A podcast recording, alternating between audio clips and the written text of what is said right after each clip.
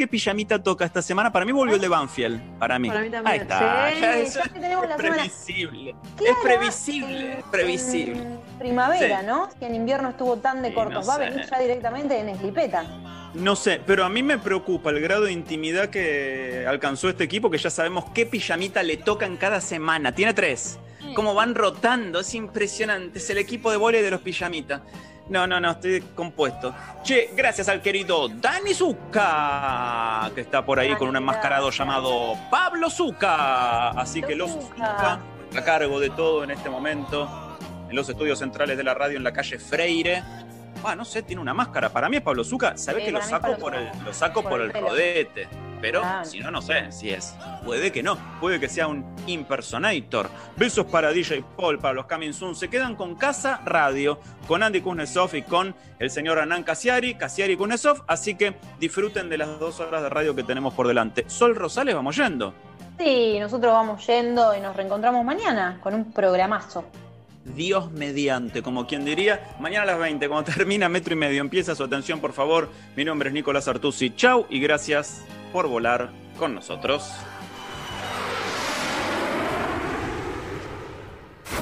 Volvé a escuchar. Su atención, por favor, en nuestra plataforma On Demand Entra a metro951.com. y reviví Metro Metro. cuando ¿Cómo? y donde quieras. Metro On Demand está en metro951.com. Quédate en casa. Y prende la radio. Metro 95.1. Somos parte. Sabemos que hoy necesitas ahorrar más que nunca. Por eso el nuevo ala líquido para diluir rinde 3 litros y es hasta un 20% más económico. Lo preparás una vez, lo usás igual que el ala líquido que ya conoces y deja tu ropa impecable. Animate a probar el nuevo ala líquido para diluir y ahorra hasta un 20%. Más claro, échale ala. Vengo a hablarles de un problema a veces invisible y no hablo del virus. En Argentina el 70% de los chicos y las chicas sufrimos algún tipo de violencia en nuestro hogar, como gritos, insultos o golpes. El lugar donde vivimos debería ser el más seguro. A la curva de la violencia hay que aplanarla ya. Si sospechás de algún caso, llama a la línea 137 o ingresa a infanciasinviolencias.org.ar. Argentina Unida. Argentina Presidencia. En minutos. Casa Radio. Casa Radio. Con Andy Kuznetsov Hernán Casiari. y gran elenco de reconocidos artistas. Casa Radio. Otras historias vas a escuchar en el aire de Metro 95.1. Sonido urbano. El poder, el tiempo, la muerte, lo contemporáneo. ¿Puede la filosofía dar respuestas a los problemas de la actualidad? Darío Stanriver presenta su nuevo libro, Filosofía Martillazos, tomo 2.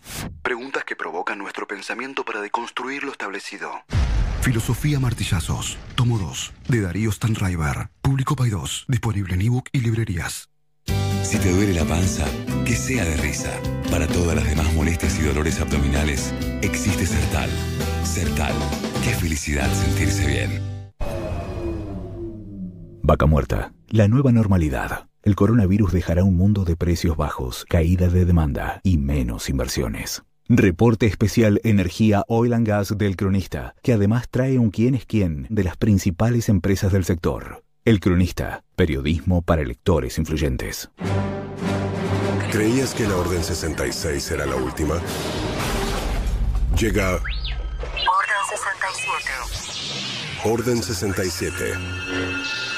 Lunes a jueves a la medianoche con Roberto Esquenone, Luca Martín. Lucía Agosta. Y Matías Lertora. Conoce un nuevo mundo de entretenimientos. Vive una nueva experiencia virtual Orden 67. en Radio Metro.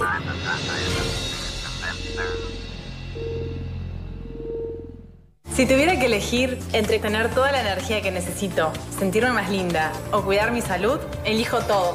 102 Mujer. Energía, belleza y salud todos los días.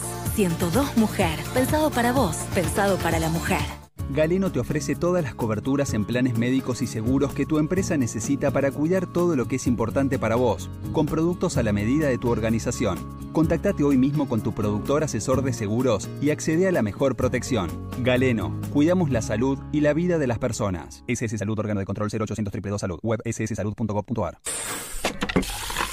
Este es un mensaje para los fanáticos de la soda. Llegó SodaStream, la máquina para que transformes el agua en soda en un toque. SodaStream, olvídate del sifón, haz tu propia soda y ahorrá.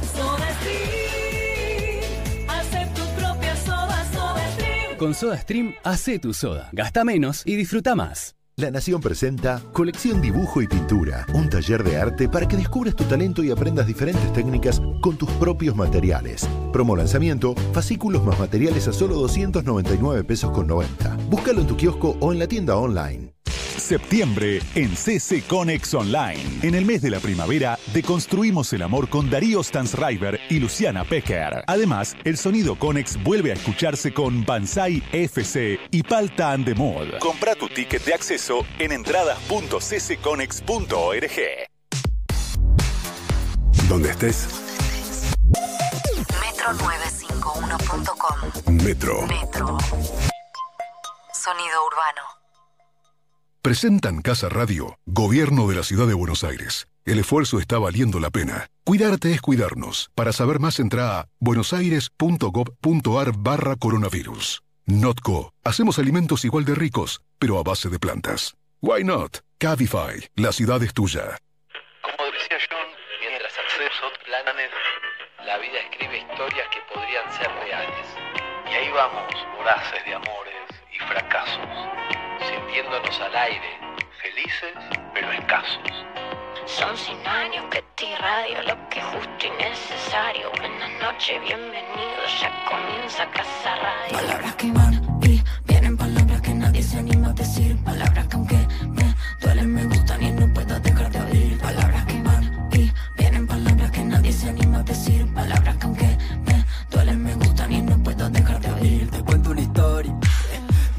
nadie se anima y convierto tu miedo en euforia. Sí.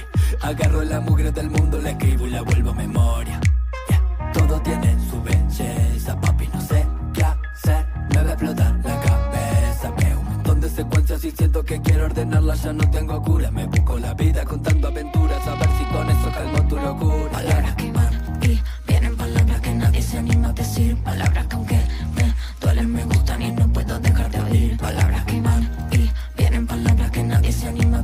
Palabras que aunque me duelen, me gustan y no puedo dejar de oír. De mujeres te aseguro tengo miles para contar. Heroínas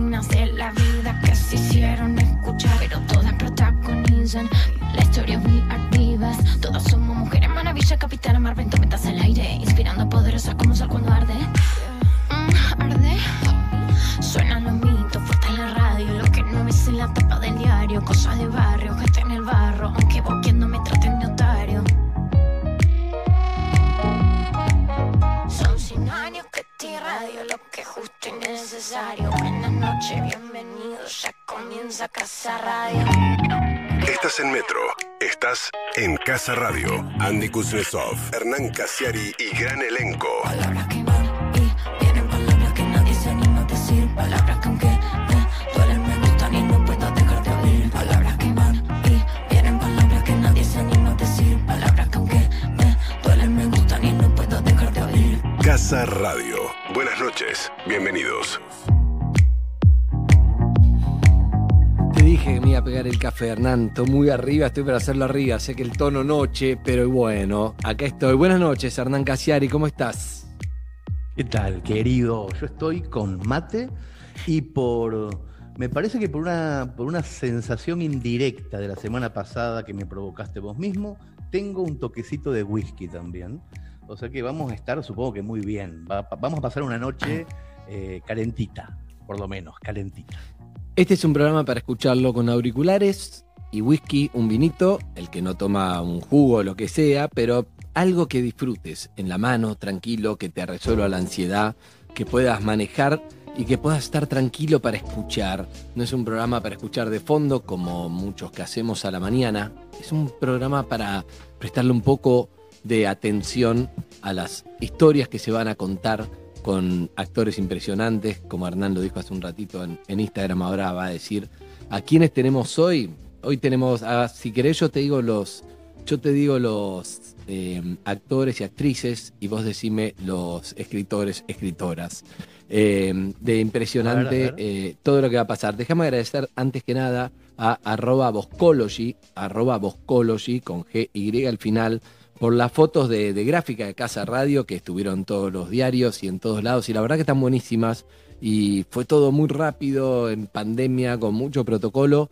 eh, y salieron espectaculares. Solamente le pedí a Hernán que no haga su cara. Bueno, no lo están viendo, pero hoy con mucho esfuerzo no la hizo y yo traté de no hacer mi cara, la desde CQC que hago. Los dos hacemos la misma cara de siempre y tratamos. Hicimos lo mejor que De no pudimos. hacerlas. De no hacerlas y además, en medio de la pandemia, hicimos fotos juntos casi sin vernos, porque entramos en sesiones en horarios diferentes, porque así debe ser, pero después con la magia del Photoshop, esta gente que acabas de nombrar hizo eh, que estuviéramos juntos, digamos. Bien trajeados y juntos. Bien, eh, la cortina, como siempre, Crash y Emanero, que es espectacular. Quiero escuchar más temas del disco, que no es un disco, es la cortina de Casa Radio, pero me gustó mucho, así que les mando un beso a los dos. Eh, y, y bueno, déjame decirte nada más que para salir al aire en este programa, 4010-7267, y el WhatsApp es 113-778-9510, como la radio, que es 9510, ¿no? Digamos 01 13 7, soy malísimo haciéndolo, es 011 37 78 95 10. ¿eh? 37 Vamos a tener 78 oyentes entonces. Vamos a tener oyentes. El WhatsApp que te di es para mensajes de audio y el 4010-7267 para salir al aire. En Instagram somos arroba casa radio 2020. Te decía entonces eh, que imagínate los actores que tenemos que se- se- son impresionantes, están interpretando, no relatando ni leyendo, están interpretando y Pero van a estar nombres. Jean-Pierre, te voy a dar nombres, Jean-Pierre Noer, que es uno Bien. que le calza el cuento espectacular, Celeste Cid hace, a mí la voz de Celeste eh, en esta historia me parece algo impresionante. Eh, ¿querés, ir, querés ir contándome los autores? Después te digo que son los otros dos. No, no, seguí, seguí con actores, seguí con actores. Joaquín actores Furriel. Que me gusta. Yo Bárbaro. hoy lo escuchaba de vuelta a Joaquín Furriel y dije, me puede estar leyendo esto que está muy buena la historia, está editada impresionante, pero si me cuenta cualquier cosa, también me quedaría escuchando. O sea, me cautivó la voz de Joaquín Furriel, funciona. Y Maite Lanata, que es una actriz tremenda eh, y interpretó perfecto el cuento, la historia en realidad de Flora Alcorta, es, es como su nombre lo indica, Alcorta es bastante corta, pero espectacular. Eh, te, te quemé, te spoileé la de Flora Alcorta, así que contame los otros tres. Un poquito, un poquito, un poquito. Eh, autores hay un montón, ya lo vamos a contar. Yo tengo con. eh, a mí me, me- me da un poco de pavor Joaquín Furriel. Yo suelo verlo en el palco de la cancha de Racing a veces. Nunca me animo a saludarlo. Jamás lo he saludado. Mira. Eh, me pasa mucho con, con- con los famosos, de que me inhibo un montón. Creo, me da, me da toda la impresión de que me pasa porque la primera vez que vi a un famoso en Mar del Plata, yo era muy fan de Verónica Castro, pero muy fan, ¿eh? de una manera eh, un poco obsesiva. Era la época de los ricos también lloran, del derecho de nacer, unas novelas alucinantes. Yo tendría 7, 8 años y estábamos en Mar del Plata almorzando con mis viejos y la veo sentada con Jorge Martínez, que me parece que era el novio en esa época. Y mi vieja me dice, anda, anda a pedir un, un beso, pedir un autógrafo o algo a la mujer. Y a mí me daba muchísima vergüenza, muchísima vergüenza. Porque no sé qué tienen, tienen algo los famosos que me dan vergüenza, pero fui, hice de tripas corazón y fui, y Verónica Castro me sacó cagando. No, es mal. horrible, es horrible cuando te rechaza Ay, un qué famoso. espanto, qué espanto. Y creo que desde ese momento generé un trauma, un trauma, pero un trauma tremendo que no puedo hablar eh, con, con gente conocida, con gente que yo conozco mucho y sé que a ellos a mí no. Yo no sé si vos te habrá pasado algo parecido de chico, si- o si tenías esa, ese afán de saludar gente que quería, gente que admiraba. De chico no lo tenía, pero recuerdo la primera vez que fui a un programa de televisión. Volví de vivir en Brasil, en el exilio. Eh, hicimos la fila con mis compañeros de la primaria. Estaba en quinto grado. El programa, ¿Qué programa era? muy bueno. Semanario Insólito. Oh, maravilloso. Estaba Virginia Hanglin, Raúl Portal, el Nicolás Repeto era el movilero y Castelo, si no me equivoco. Ginsur entraba después en la noticia rebelde, pero ya era el semillero. Y Raúl Becerra. Becerra y Raúl Becerra. claro. Fue el semillero para mí de un poco de lo que hicimos todos un poco después, ¿no? Eh, Semanario Insólito. Hice la fila en Canal 7, ATC era en ese momento. Bueno, llega el momento del programa, un estudio enorme. Voy a la tribuna, voy con una remera Di Porto, todavía la estoy viendo, celeste. Voy, eh, lo daban el domingo el programa, no era en vivo. Eh, grabamos el programa, para mí imagínate, tenía 10, 11 años, verme en televisión era, no, no era como ahora, viste que te grabás y tenés redes sociales, ¿no? Cualquier chico, ninguno se asombra. Ah, Imagínate nada que, era ver, nada que ver, claro. salir en televisión, llega un momento, me enfocan en el- y fuimos a, lo- a comer a lo de mi abuela Esperanza, me enfocan en la tribuna. Una emoción me embargó impresionante. Empieza el programa, mi papá dice, vamos. Listo, vámonos, ya habíamos comido en lo de mi abuela, era un domingo, y era vamos, no, pará, papá, pará que tengo que ver este programa. No vamos, no papá, no vamos, no papá, 11 años, me fui, nunca más lo vi, no se grabó, Y no, había, no había videocasetera, no había nada. Y ahora que lo pienso, creo que ese es el motivo por el cual trabajo en televisión, por no haber superado ese semanario insólito 1981. Eh, Esos traumas de la infancia que te generan que después quieras hacer todo el tiempo eso que no pudiste hacer. Maravilloso. va- vamos a hablar de la primera historia, Hernán. Eh, un pero vamos a hablar de la primera historia que parece, parece que vamos a hablar de algo de fútbol, pero para mí no tiene nada que ver con el fútbol. No sé si coincidís. Coincido completamente, completamente. El actor que elegimos es Jean-Pierre Noer. Eh, Jean-Pierre Noer tiene una historia tremenda. Me acuerdo que lo contó. Sus abuelos, creo que murieron los dos en Auschwitz, si no me equivoco. Eh, y creo que el papá fue salvado por una familia cristiana que salvaban a chicos judíos. El papá llegó al país desde Francia sin hablar una palabra de castellano, si no me equivoco. No sabía nada, nada, nada. Eh, y se dijo a sí mismo que iba a ser hincha en este país, Argentina, que acaba de llegar, del equipo que saliera campeón ese año. Bueno, ese año eh, llegaron, él llegó creo que en el 58, y su padre llegó a ser vicepresidente de River, y Jean-Pierre es muy fanático de River, eh, que no tiene nada que ver con la historia, pero un poco sí, ¿no? Porque estamos hablando de claro. exacto, el fútbol, pero no como fútbol, sino como lazos con la familia. Preste mucha atención de quién es esta historia. Es una historia de, de Pablo Iglesias, un, un escritor que me parece que es escritor gracias a su abuelo. Y su abuelo es un gran protagonista de esta historia que la vamos a escuchar ahora mismo. Presten atención. ¿Saben una cosa? Yo soy un goleador frustrado. Tal vez por eso, inconscientemente, mi hijo haya decidido ser arquero y yo acompañarlo a todos lados. Recuerdo que una tarde me tocó llevarlo a jugar de visitante al Villarreal, club en el que de niños jugábamos al baby fútbol con mi hermano. En rigor yo era demasiado tronco para formar parte del equipo que competía, así que solo me permitían entrenar. Mi abuelo, que era un copado, era miembro de la comisión directiva y para consolarme me decía que la categoría 71 era muy buena Esta categoría es muy y importante. por ese motivo no me llevaban a los partidos. No, vos no vas a jugar. Que de todas maneras no era tan importante jugar los sábados, Si lo más importante es jugar. que lo lindo era simplemente jugar. No importaba cuándo, ni dónde, ni contra quién, sino divertirse con la pelota. Divertirse. Pero yo la verdad que percibía el especial orgullo que sentía por su otro nieto goleador de la categoría 74. Además mi hermano se podía poner la camiseta durante el campeonato. Vestir la camiseta con los colores del club era muy importante. Y yo a lo sumo me ponían una pecherita para el equipo de los suplentes cada tanto. Pero en fin, fuera del casillero fútbol, mi abuelo solía pasar mucho tiempo conmigo.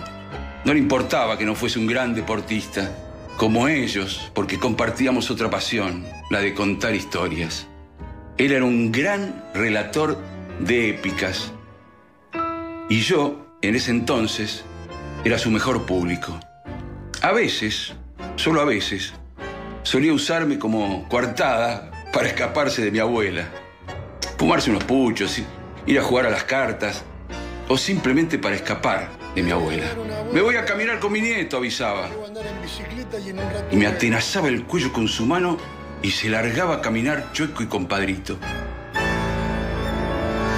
En algunas ocasiones íbamos a las hamacas de la plaza y allí rememoraba las gestas deportivas de su juventud. Cuando yo era chico, Recuerdo que varias veces me contó que en una competencia de atletismo le gané a un japonés. le había ganado una carrera a un japonés que había sido campeón mundial el juvenil mejor corredor del mundo. y que fue una carrera tremenda, bravísima, y que el tipo al terminar le dijo, felicito, felicito, muy buena calela. A mí me daba mucha risa escucharlo imitar al Ponja y por eso siempre le pedía que me la repitiera, a pesar de que obviamente no se la creía. A veces podía ponerse algo fantasioso, ganarle una carrera a un campeón mundial por más juvenil que haya sido. Ah, jamás le confesé que esa no me la tragaba. Hasta que una vez, poco después de su muerte, mi abuela me pidió que revisara sus cajones Mira. y que si encontraba algo de él que me quisiera llevar, de cosas de tu abuela. que me lo quedara porque iba a tirar todo. Lo que quieras y quédatelo para vos. Increíblemente, dentro del tercer cajón del modular, debajo de su carné del club, me encontré con un recorte amarillento de un diario prolijamente doblado en dos y al abrirlo, leí el relato exacto, tal cual lo había contado tantas veces, de cómo le había ganado al japonés. Obviamente me lo llevé junto con el carnet que todavía hoy conservo. Otra vez, una de las tantas que volvíamos de la plaza, interrumpió repentinamente aquella otra anécdota de cómo se había arruinado la espalda haciendo anillas para un circo. Me apretó fuerte el cuello como siempre y con un golpe de mentón señalando hacia adelante me dijo, mira quién está ahí. Lo primero que pensé cuando dirigí la vista hacia donde me había señalado era que eso, eso no podía estar sucediendo de verdad. Que debía ser una especie de sueño o un cuento vívido o algo así, porque frente a mí, en carne y hueso, estaba mi ídolo. Y esas cosas no pasaban en la vida real. Pero sí, ahí estaba él, parado frente al kiosco de diarios. ¿Saben quién? Carlos Bianchi. Carlos Bianchi. Carlitos. Hoy sí es muy conocido como el virrey, pero en ese momento era el goleador. El goleador que la paraba de pechito y la metía en un rincón. Y yo, por supuesto, era muy fan a suyo. Y eso que solo lo había visto jugar en esa su última etapa como futbolista, una pasión heredada como la ve, azulada. Al verlo tan cerca noté con sorpresa que era muy alto y flaco. Creo que inmediatamente di un paso para atrás mientras me venía a la mente un torbellino de imágenes, sin orden ni permiso. Así que mi abuelo, dándose cuenta de que yo no iba a reaccionar, le dijo en tono canchero, Carlos, salúdame al pibe que es fanático tuyo. Dale, anda a saludar, no seas tan tímido, dale. Pianchi se acercó, me dijo algo que no recuerdo y me saludó con un beso. Yo maldije no llevar puesta la nueve de Vélez. Si me la ponía siempre que iba a lo de mis abuelos y justo ese día, justo ese día no. Me quedé más momia que antes y no le pude ni responder el saludo. Encima le corrí la mirada de la vergüenza que tenía y observé como el kiosquero, un señor mayor como mi abuelo, sonreía acostumbrado a la fama del goleador. Después de mucho tiempo entendí que ese hombre muy probablemente era su padre, que sabía tenía un puesto de diarios en la zona. Amor Bianchi se llamaba, como el que yo sentía por su hijo. Pero claro, no podía decírselo porque me había quedado mudo de la emoción. Vamos, pichón, me dijo mi abuelo entendiendo que yo no iba a poder salir del shock. Chao, pibe, me dijo Carlitos, y yo, mirando las baldosas rosas gastadas por el sol, me fui con el pecho hecho una fanfarria. Después en el colegio me jacté de aquel encuentro durante un tiempo. Por supuesto que como buen nieto de contador de historias dije que habíamos tenido una larga charla con Carlitos, que me había regalado una camiseta que había dejado en lo de mis abuelos y que el domingo siguiente, cuando hiciera un gol, porque obviamente seguro le iba a meter, me iba a buscar en el sector T de la Platea Norte y me lo iba a dedicar. Creo que exageré demasiado porque noté en mis compañeros las mismas caras que ponía yo cuando mi abuelo agrandaba alguna de sus historias. La cuestión es que ese día, cuando entré después de tantos años con mi hijo al Villarreal, lo primero que noté fue que el club estaba como, no sé, muy cambiado. Al sector donde los jubilados jugaban a las cartas, lo habían cerrado con Durlock y ahora lo utilizaban para dar clases de yoga. De todas maneras, yo todavía podía oler ese aroma mezcla de baraja española y puchos aplastados en ceniceros. Miré de soslayo las vitrinas llenas de antiguos premios y tardé, pero seguro, acepté la envidia que sentí siempre por mi hermano dotado de talento para el fútbol. El buffet lo recordaba igual, pero pintado de otro color. En un impulso le dije al que atendía que yo, bueno, yo había jugado allí, que mi abuelo había sido de la comisión directiva. Él me preguntó por mi nombre y categoría, pero cuando le dije, no le soné familiar. Bueno, como antes conté, no me, no me llevaba ni al banco. Entonces pensé en nombrarle a mi hermano, a quien seguro recordaría, pero entonces me preguntó, ¿quién era mi abuelo? Y cuando le respondí, exclamó, medio nostálgico. Ah, sí, claro, el viejo Filipone, ¿cómo jugaba al ping-pong tu abuelo? Siempre estaba acá, siempre empilchadito. Mi hijo arrancó atajando en el mismo arco en el que erré más goles de los que metí.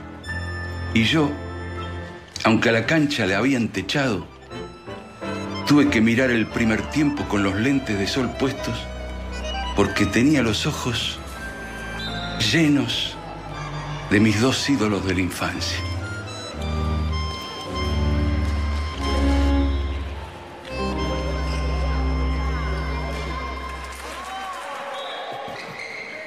Una hermosísima historia. Hermosa historia. Y como decía Andrés hace un ratito, Andrés, vos tenés razón, no es de fútbol. No tiene nada que ver con el fútbol. Nada. En general, cuando se hace buena literatura, el fútbol funciona como conector. Funciona porque todos entendemos. Si fuéramos canadienses sería hockey sobre patines, no sería fútbol. Pero funciona como una conexión muy fuerte entre padres e hijos, entre abuelos y nietos. Yo no pude dejar de pensar en mi abuelo mientras escuchaba, por ejemplo, el, el relato de Pablo. Pablo Iglesias es, actor, escritor, dramaturgo, guionista, es un montón de cosas, pero en este caso puntual es un conector de historias. Te hace abrir la cabeza hacia tu propia familia, tus mayores sobre todo. En Argentina, en Italia, en Brasil, el fútbol es más que nada una conexión con los mayores. Es más que nada eso. Yo soy de Racing porque mi bisabuelo un día bajó de un barco italiano, Pasquale Cassiari, bajó de un barco, no tenía dos pesos partidos al medio, tenía que encontrar trabajo, y era una época en donde en Europa se usaba el pelo largo y acá en la Argentina no, los años 20, y había que cortarse el pelo para conseguir trabajo, pero para cortarse el pelo había que tener plata. Y había un peluquero en Avellaneda, y se corrió el rumor muy rápido, que le cortaba el pelo gratis a los inmigrantes y se hacían hinchas de Racing.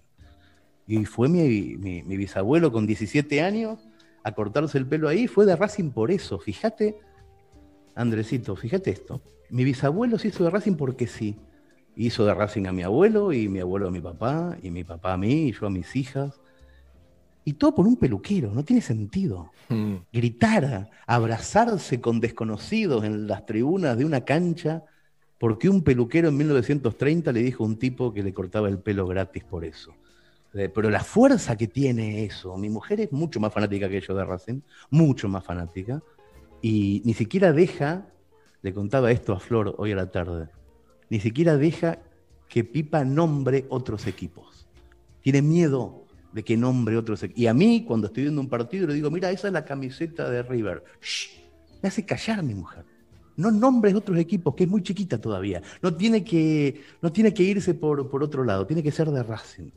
Y me imagino que, o sea, no, no les estoy contando nada. Ustedes, vos, tu mujer, tienen en su fanatismo por River y por Boca un cuento alucinante también. O sea, ¿qué va a pasar con. Elena? Es, es la pregunta que yo me hice siempre. ¿Cómo está ese tema? Veremos, ese tema está con que eh, cuando eh, Flor le, ense- le enseñamos a hablar, en vez de boca, le decía mouse, Flor, porque es fanática, le cuento a Pablo, eh, nuestro invitado es fanática de River enferma, yo soy de boca. Pensaba en lo que decía Hernán, mi abuelo era de Vélez, llegó a jugar en las inferiores de Vélez y no sé por qué somos todos de boca. Cosas que pasan, pero quiero preguntarle a Pablo Iglesias, el autor de esta historia, el nieto Hermosa historia. de este personaje. Primero, felicitaciones y a Jean-Pierre Noer también, excelentemente interpretada. Eh, bueno, todos los sonidos que le puso a Pablo Zucca, la, la producción de Flor y, por supuesto, la dirección actoral de May Escapola. Pero quiero preguntar a Pablo cómo se sintió, porque un tema es escribirlo y otro tema es escuchar tu historia, que es la historia de tu abuelo y esa historia del, del kiosco de diarios. ¿Y cómo te sentiste escuchándola? Buen, buenas Totalmente. noches. Bueno, bu- buenas noches a todos, gracias. ¿Cómo estás, Pablo? En principio les planteo una solución para la nena, que sea de Vélez, ni de Boca ni de River. Encima vos ya tenés ascendentes velezanos, listo, ya, ya podemos tener. Pero bueno, yendo a lo que vos me preguntabas, sí, es, es, es loco, porque claro, uno escribiendo, si bien utiliza un universo personal en el que puede hacer ficción o no, y, y tiene ese mundo de imágenes y lo revive, al haberlo escuchado, me, emocionó más que cuando lo escribí. Es como que pude ser, es, muy raro lo que me pasó. Es como que pude ser espectador de mi propia historia. Cuando me, me, pasó el, audio, eh, le, contesté escribiendo. Le dije, mira, te mandaría un audio, pero me parece que estoy llorando. le dije, porque me, quedé en. Por supuesto, el mérito de todo, que eh, digo, como, como todo, más allá de la parte emotiva, hasta la parte profesional, que está hecho de manera espléndida. Digo, tanto de la dirección de May como lo de Jean-Pierre es un, un grosso, la verdad que lo que hizo, la, la cadencia, la digo, lo sintió, yo me di cuenta, digo, esta es una persona que, que, que entendió todo, lo del cuento y Claro. lo, lo- lo- y como dijeron ustedes, lo interpretó. pues Porque puso- lo que me pasa, Pablo. Sí. Lo que me pasa, Pablo, es que eh, lograste que veamos toda la situación. Yo vi ese encuentro en el kiosco de diarios con tu abuelo. bueno. Yo vi todo lo que contaste, vi cómo quedó todo. Entonces, eh, te quería preguntar, tu abuelo encima era, era de boca, tu abuelo. Sí, mi abuelo era de Boca, cómo se filtró esa información, che, pero bueno, sí. Pero pará, Era- pero tu abuelo era de boca, se- pero quería que gane Vélez, ¿es así? Si jugaban, si jugaban Vélez y Boca, eh, quería que gane Vélez porque no soportaba verme mal. Oh. Entonces ahí ya te estoy contando la conexión que tenía yo con mi abuelo. Que como decían ustedes, digo, este cuento habla un un poco más allá del fútbol, ¿no? Digo, tenía una conexión muy especial. Y tu abuelo Y es como, era muy fanático de él, ¿eh? Es como tu ídolo, tu abuelo. Viste que eh, cuando uno Sí, tiene sí. algo tan, tan marcado con los abuelos. Es como más que eso, fue como, una, fue como un amigo, ¿viste? Un amigo eh, con una gran diferencia generacional. Teníamos ese vínculo muy especial. Fue la, la primera persona con la que yo empecé a compartir historias. Y era como, era eso, ser un nene y, y charlar con mi abuelo era todo, ¿no? Entonces, sí, era, era es un nido de un amigo. Obviamente, yo pensamos, ¿no? En la producción, lo primero que pensamos es qué lindo sería como mandarle a, a Bianchi que conozca esta historia. Obviamente es como. Es la figurita difícil de fútbol, es, es muy difícil. Claro. Pero te pregunto si alguna vez te lo cruzaste y se la contaste o, o qué, más allá de esa vez que eras muy chico, ¿no? No, no, no, no, no, no pude y por supuesto ya están todo- todos mis amigos o gente conocida alrededor están manejando a ver cómo se lo pueden hacer llegar. Digo, yo tomo una frase, para esto tomo una frase de él, de Bianchi, que decía, la pasión está muy cercana, muy bordeando a la locura. Y hay un poco eso, ¿no? Como ustedes decían, él cuando, cuando Hernán contaba lo de Verónica Castro, digo, yo también, digo, también por escribir y por esto me he con- conocido un montón de gente famosa, ¿no? Pero cuando lo puedo revivir. Yo creo que por ahí me pasaría lo mismo. Si me encuentro con Bianchi hoy en, en, no sé, en el palco de la cancha verde, por ahí me quedo momia otra vez, me quedo mudo y me tienen que empujar para, para o se me cae el, el teléfono de la mano con, para hacerme una selfie, ¿viste? Es como, es difícil de explicar eso, por eso me gustó también escribirlo, porque hay sentimientos o sensaciones o pasiones que son muy difíciles de escribir explicándolas, ¿viste? Es como, es imagen, esto que decimos vos, ¿viste? Pero tu kiosco, abuelo, tu abuelo ne- necesitamos, por tu abuelo necesitamos que le llegue esta historia de alguna manera. Sí, sería, sería como genial. Ya que me digo, que no la puede escuchar mi abuelo, bueno, por lo menos que la pueda escuchar Bianchi. Claro. Sería, maravilloso. Pablo, si te parece, hay muchos mensajes para vos que después lo vamos a ir Ah, escuchando, mirá. pero tenemos ganas de hablar con oyentes en vivo, ¿sí? Así que para compartir con vos, porque mucha gente se siente identificada con sus abuelos, con su familia, entonces está bueno que, que lo saludes vos, que sos el autor y el protagonista de la historia, ¿te parece? A ver, dale. Dale, saludé Claro. primero, dale. Decí hola, vos decí hola, buenas noches, que te van a saludar, dale. Hola, buenas noches. ¿Quién me va a saludar ahí? ¿Qué tal? ¿Cómo estás, Pablo? Te felicito verdaderamente. No, me están matando. Ya, ah, cuando escuché hola, ya, ya, Ya sé que es Carlos Bianchi que me está hablando, no lo puedo creer. Citando, citando tu propio cuento, voy a decir, eh, Carlos, saludalo al pibe que es fanático tuyo. Buenas noches, Carlos. ¿Qué tal? ¿Cómo están ustedes? Eh, bueno, la verdad que cuando me hicieron escuchar, tengo que ser sincero, cuando me hicieron escuchar por primera vez el verso, eh, él se puso a llorar cuando lo escribió, dice. Pero nosotros al escucharlo también tuvimos el mismo sentimiento. Mi esposa y yo que estábamos acá en casa, eh, verdaderamente es una historia muy bonita, muy linda, que merecía ser contada y él, bueno, lo pudo traducir. Eh, porque porque está dotado, porque a veces nosotros hemos vivido tal vez lindas historias y no sabemos escribirlas ni, ni explicarlas, pero la verdad que el cuento este es algo muy lindo, aparte me acercó un poco a cuando yo era chico, Villarreal, yo vivía en Villarreal hasta los 20 años, hasta el año 70 viví en Villarreal, desde el 49 que nací. Carlos, eh, te habla Andy, te, estoy acá con Casiar y con Pablo. Pablo se está recuperando, yo lo estoy viendo acá por Zoom y ya te, ya te lo voy a dar cuando, cuando se recupere. Pero lo primero que te voy a preguntar es, eh, Amor Bianchi, tu papá, el kiosco de diarios, ¿no? Es- todo eso es real, no te voy a preguntar si te acordás de ese momento, pero, pero tu papá tenía este kiosco de diarios. Tenía, yo fui canillita también. Eh, Por eso que yo, hay cosas que yo salí jugador de fútbol y uno no tiene que buscar demasiadas explicaciones por qué llegó a algo o por qué quiso algo. Porque mi padre nunca me llevó a una cancha de fútbol. Nunca me compró una pelota de fútbol mi papá. Mi papá era canillita y burrero. En cambio me llevó al hipódromo de Palermo cuando tenía dos años.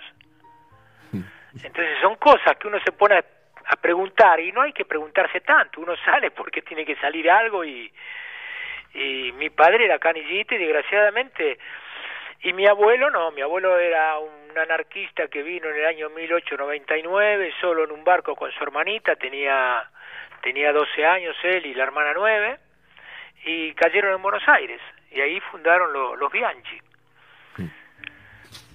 Y obviamente tu papá te llegó a ver eh, triunfar en el fútbol como, como jugador, no sé si como entrenador. Sí, sí, jugador y como entrenador también, sí, como entrenador también. no. Me acuerdo que el día que, te- que, te- que le dijimos tenemos que ir a Tokio con Vélez en esa época, tenemos que ir a Tokio y cuando se puso a pensar las horas que había que llegársele, porque tardamos como 30 horas para llegar a Tokio en esa época. Y él 30 horas en avión, ¿sabe lo que...? Fue terrible, fue terrible. Bueno, pero bueno, la pasamos bien, fueron momentos muy lindos que pude disfrutar a mi padre que en la vida verdadera, verdadera no lo pude disfrutar porque un canillita labura de lunes a lunes, trabaja mañana y tarde y no trabaja cuatro días en el año nada más. El, el sacrificio que uno, que uno no ve si no es parte de, de ese mundo, ¿no? Carlos, eh, Pablo se, se está recuperando, te quiere hablar. Creo que espera una vida entera para hablarte y estábamos esperando para que lo haga. Así que Hola dale. Pablo, ¿de qué barrio sos vos? Yo, mirá lo que, te voy a- lo que le voy a decir, Carlos, soy originalmente de Mataderos. Ah, muy Así bien, que del otro lado de Emilio Castro.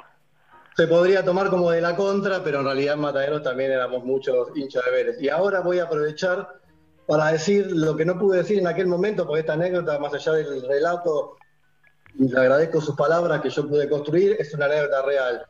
Y realmente, eh, yo sé que usted lo sabe, pero ahora envalentonado por esta oportunidad, me pongo y me, animo a hablar por todos, por todos los hinchas de Vélez, y usted es el símbolo de, de lo que un club de barrio y los sentimientos de un club de barrio tiene en común para toda nuestra gente, digamos. Usted simboliza todo eso, el amor. El amor que sentimos, el amor medio disparatado que se siente por una camiseta, por un- una pelota, más allá de los logros, que por supuesto fueron muchos, este, y los logros que haya tenido en otras instituciones, usted es Vélez, y yo le agradezco mucho por ser mi ídolo. Y yo, yo, yo recuerdo que yo no nací hincha de Vélez, eso es lo más lindo de todo esto. Yo me hice hincha de Vélez. Yo digo, yo siempre digo que yo soy más eh, más verdadero como hincha que el que nace y le dicen vos tenés que ser de Vélez, de River, de Chacarita o de Ferro y al final no, no, no, no puede elegir yo elegí ser hincha de Vélez. Afortunadamente, cuando llegué a los 10 años a Vélez, eh, yo no era hincha de Vélez y después con el tiempo terminé queriendo a Vélez porque era una, algo que, que, lo, que lo trataba todos los días, que lo quería todos los días. Yo iba caminando a la cancha de Vélez. Yo, yo vivía en Villarreal y hasta Sí, sí. la cancha de Vélez hay 10 cuadras. Y yo para Y ir... es cierto que eso lo hace, es cierto que eso lo hace más hincha que todos los demás, porque yo, por ejemplo, no- soy tercera generación de hincha de Vélez, pero no pude elegir. En casa era, podés elegir tu orientación sexual, tu trabajo, lo que quieras, pero el club no se elige. Entonces, digo, es verdad, eso lo hace más hincha que todos nosotros. Yo, yo, yo siempre lo dije eso, porque yo elegí ser hincha de Vélez. Exacto. Yo me calentaba cuando me fui a Francia, en el 73, en los precalentamientos, yo me calentaba con la camiseta de Vélez. Qué lindo.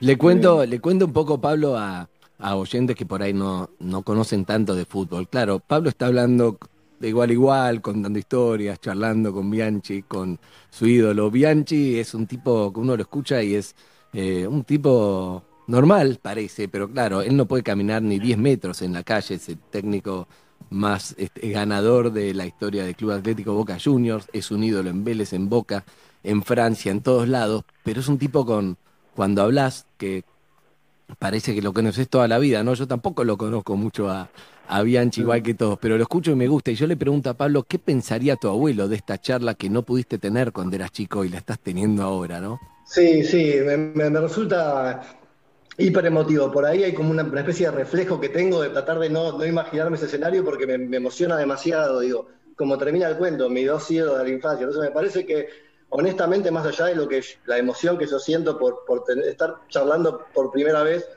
con un verdadero ídolo, con un verdadero ídolo, eh, siento que le estoy haciendo un homenaje a mi abuelo y sé que él estaría, estaría mucho más feliz que yo de escucharme en este momento.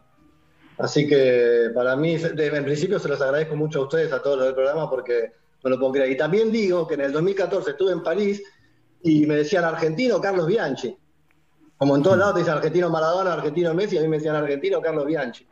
Y esto es real también, ¿eh? No escribí un cuento, pero es, es- es así. Eh, Hernán, ¿vos qué, qué, qué decís?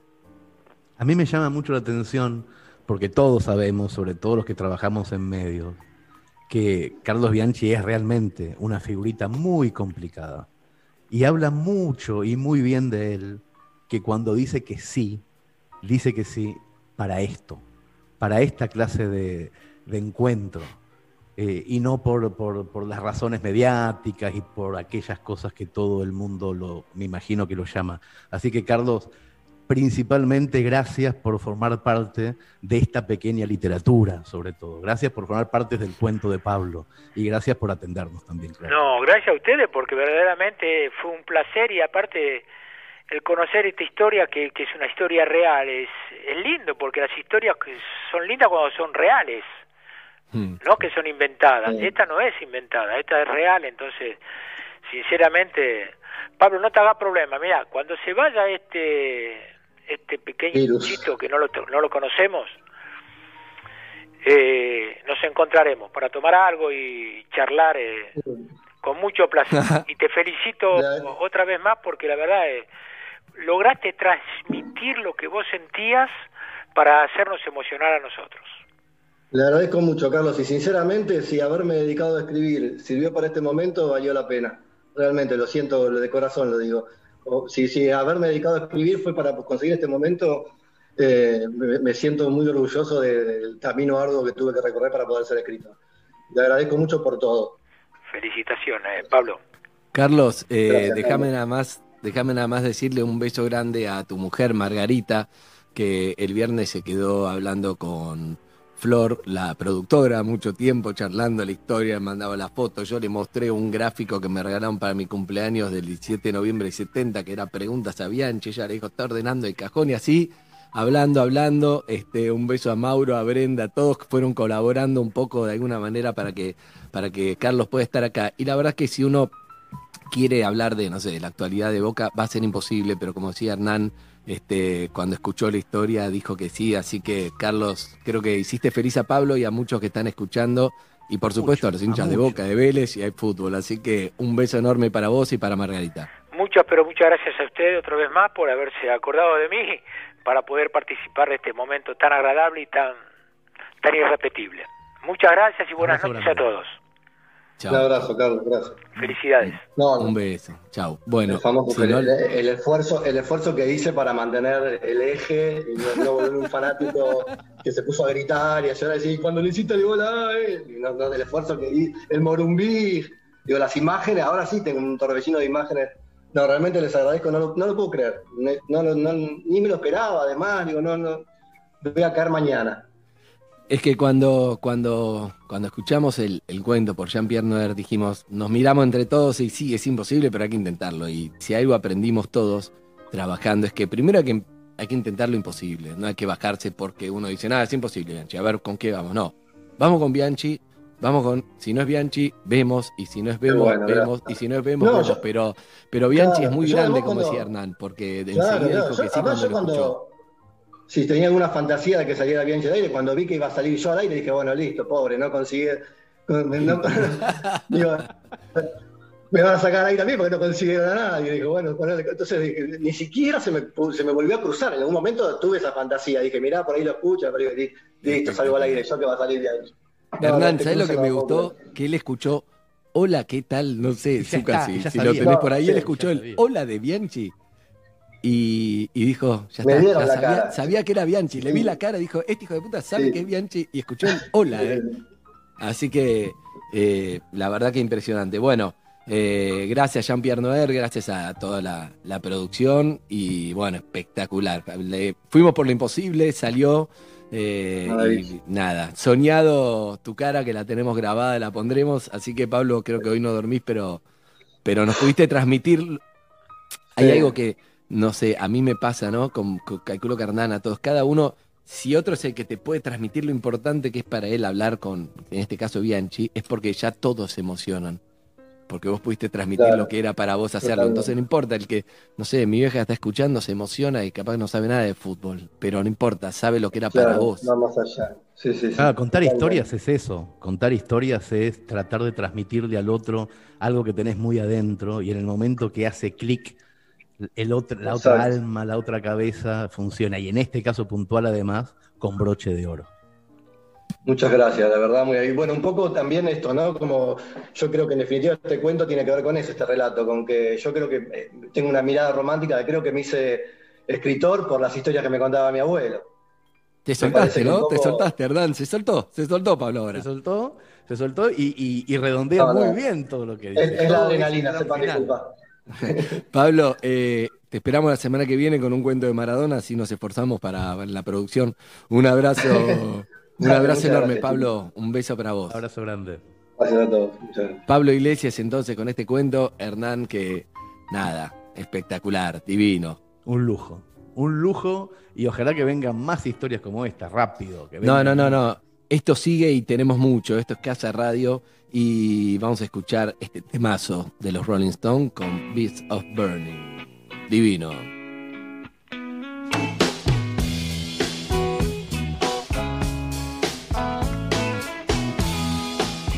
Las historias que querés escuchar, imaginar y conocer. Casa Radio, solo por Metro.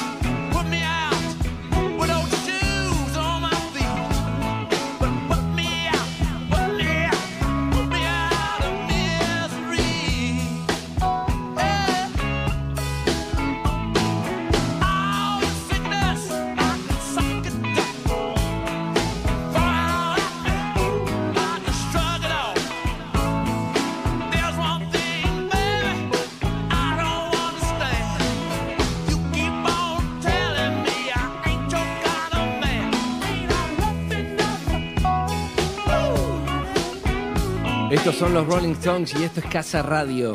Y esto es un vivo a las 22.50. Es una noche de mucha emoción y pueden dejar sus mensajes. Hay gente que ya lo hizo al 011 3778 9510 011 3778 9510 el número de WhatsApp. Pablito se fue, Pablito el autor de no puede no va a poder dormir por varias noches, Casiari.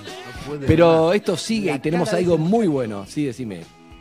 La cara de ese muchacho en el Zoom, yo le hubiera sacado fotos para hacer fotocopias y poner después en los árboles. De esa es la cara de la emoción absoluta. Se agarraba la cabeza, estaba muy emocionado y la piloteó muy bien, ¿eh? Muy bien. Ahí está, lo, tenemos, lo vamos a mostrar, lo vamos a mostrar después, lo vamos a publicar. La cara de emoción. Eh, nos vamos a meter ahora en una historia muy importante, pero primero escuchemos algunos mensajes que la gente está dejando al 011 1378. No, perdón, lo dije mal, es que no me acostumbro, sí. Eh, 011 3778 9510. 011 3778 9510. Deja tu mensaje de audio, como por ejemplo estos. Chicos, eh, no paro de llorar. Les soy sincero, mi abuelo me hizo hincha de boca y escuchar a Carlos Bianchi y esa pasión de fútbol y el esto de Emiliano. La verdad, loco, estoy laburando y no puedo parar de llorar. He recordado la Copa Libertadores con mi abuelo gritando los goles de boca. No tiene nombre, muchachos. Gracias, gracias, gracias. Hola queridísimos, les mando este audio desde Bariloche, auriculares puestos, whisky en la mano y la montaña de fondo. Saludos gigante. Acá estamos con mi mujer en casa viendo si se duerme Lolo para poder escuchar bien el programa de Casa Radio. Les mandamos un saludo.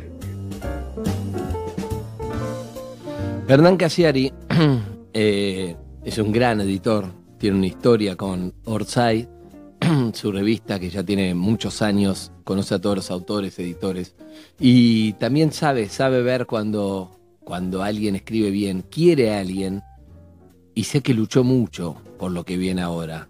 ¿Quién es Anónima, Hernán? Justamente, nadie lo sabe y ese es el gran problemón. Hace un tiempo empezó a publicar una médica, una médica que sospecho vive en la ciudad de Buenos Aires, tengo, tengo esa sospecha por la clase de temáticas que abarca en Twitter.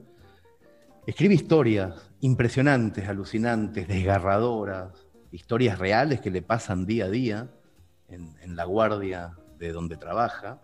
Eh, la, la podemos ubicar en Anonim, Anome, Anon me hicieron, Anon me hicieron en Twitter. Pero no sabemos el nombre ni nada.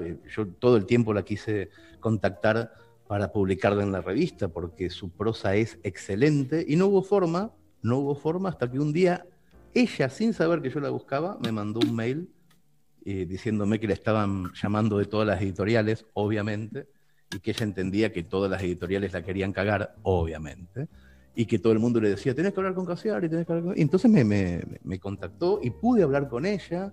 No sé si el nombre de pila que me dio es verdadero o no, pero le pedí, por favor, un texto, uno de los textos para hacer en, en Casa Radio, y tuvo la deferencia de darnos un texto, pero con una condición, porque además es una chica muy complicada, pone condiciones, y, y la condición era que lo hiciera a ese texto, que lo interpretara Celeste Cid. Y ahí fue la producción de Casa Radio a la búsqueda de Celeste Cid, y creo que, la encontraron, ¿no? Sí, Andrés la encontraron. Yo en un primer momento diría, ¿por qué será que esta médica anónima querría Celeste Cid, no?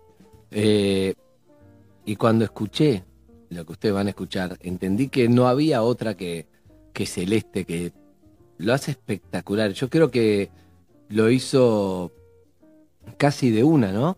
Este, si no me equivoco. La verdad que viste cuando alguien, cuando alguien machea y En entiende perfecto lo que tiene que hacer en una toma. Recordemos a la gente si nos están escuchando por primera vez que se hacen todas las grabaciones por, por Zoom, con por- primero contacta a Flor, después hay un Zoom con Flor May Escapola que hace la dirección de, de- de actores y actrices en la interpretación, eh, y Pablo Zucca, y después Pablo Zucca le hace todo un trabajo de postproducción espectacular. Eso da como resultado cada pieza que es única y son realmente muy lindas, ¿no? Eh, Celeste lo grabó, me dice Flor, el día que tenía, que no tenía Antón, así que se podía concentrar. Eh, le, eh, increíblemente el, el- el abuelo de, de Antón es el que grabó este, la, la historia anterior. Claro, no me verdad. dado cuenta, me acabo de dar cuenta, sí. Es. Sí, está relacionado, pero me acabo de dar cuenta, nunca lo habíamos hablado. Le chocó y le impactó leer el texto, lo grabó una tarde en su casa, tranquila, y realmente la voz de Celeste para mí es espectacular y creo que le- les va a gustar. El texto tiene que ver con eh, la juventud, el alcohol y en este caso puntual, una chica muy jovencita que entra a la guardia con un problema muy, muy, muy grave. Presenta la siguiente historia. Gobierno de la Ciudad de Buenos Aires. El esfuerzo está valiendo la pena. Usemos tapaboca, estornudemos en el codo, mantengamos distancia y respetemos los horarios. Para saber más, entra a buenosaires.gov.ar barra coronavirus. Cuidarte es cuidarnos.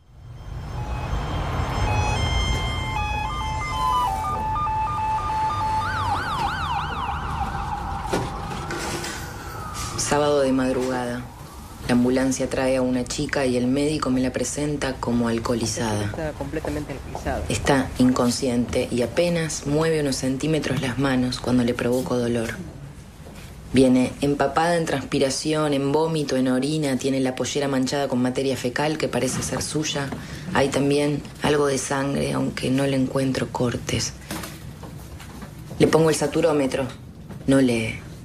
Está helada. Ahí le pido al de la ambulancia que se la presente emergento, se la lleva, vuelve a los pocos minutos y me dice que el emergentólogo está reanimando un paro y me pide que por favor la vaya viendo yo. Yo. Pienso que de emergentología sé bastante poco, que es joven, que en cualquier momento va a haber que intubarla y hace años que no lo hago. Que si hago algo mal y se muere me mato, que no quiero que se muera, que ahora tampoco me quiero matar, que las cosas no tendrían que ser así.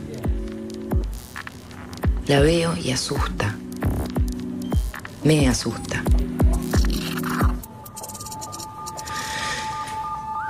Trato de tomar coraje, de pensar que soy la mejor opción que tiene en este momento, porque mi compañera, que tiene la misma idea que yo de estos temas, está terminando con otro paciente, y más que nada, porque si se queda en la camilla de la ambulancia, ahí sí, que se va a morir.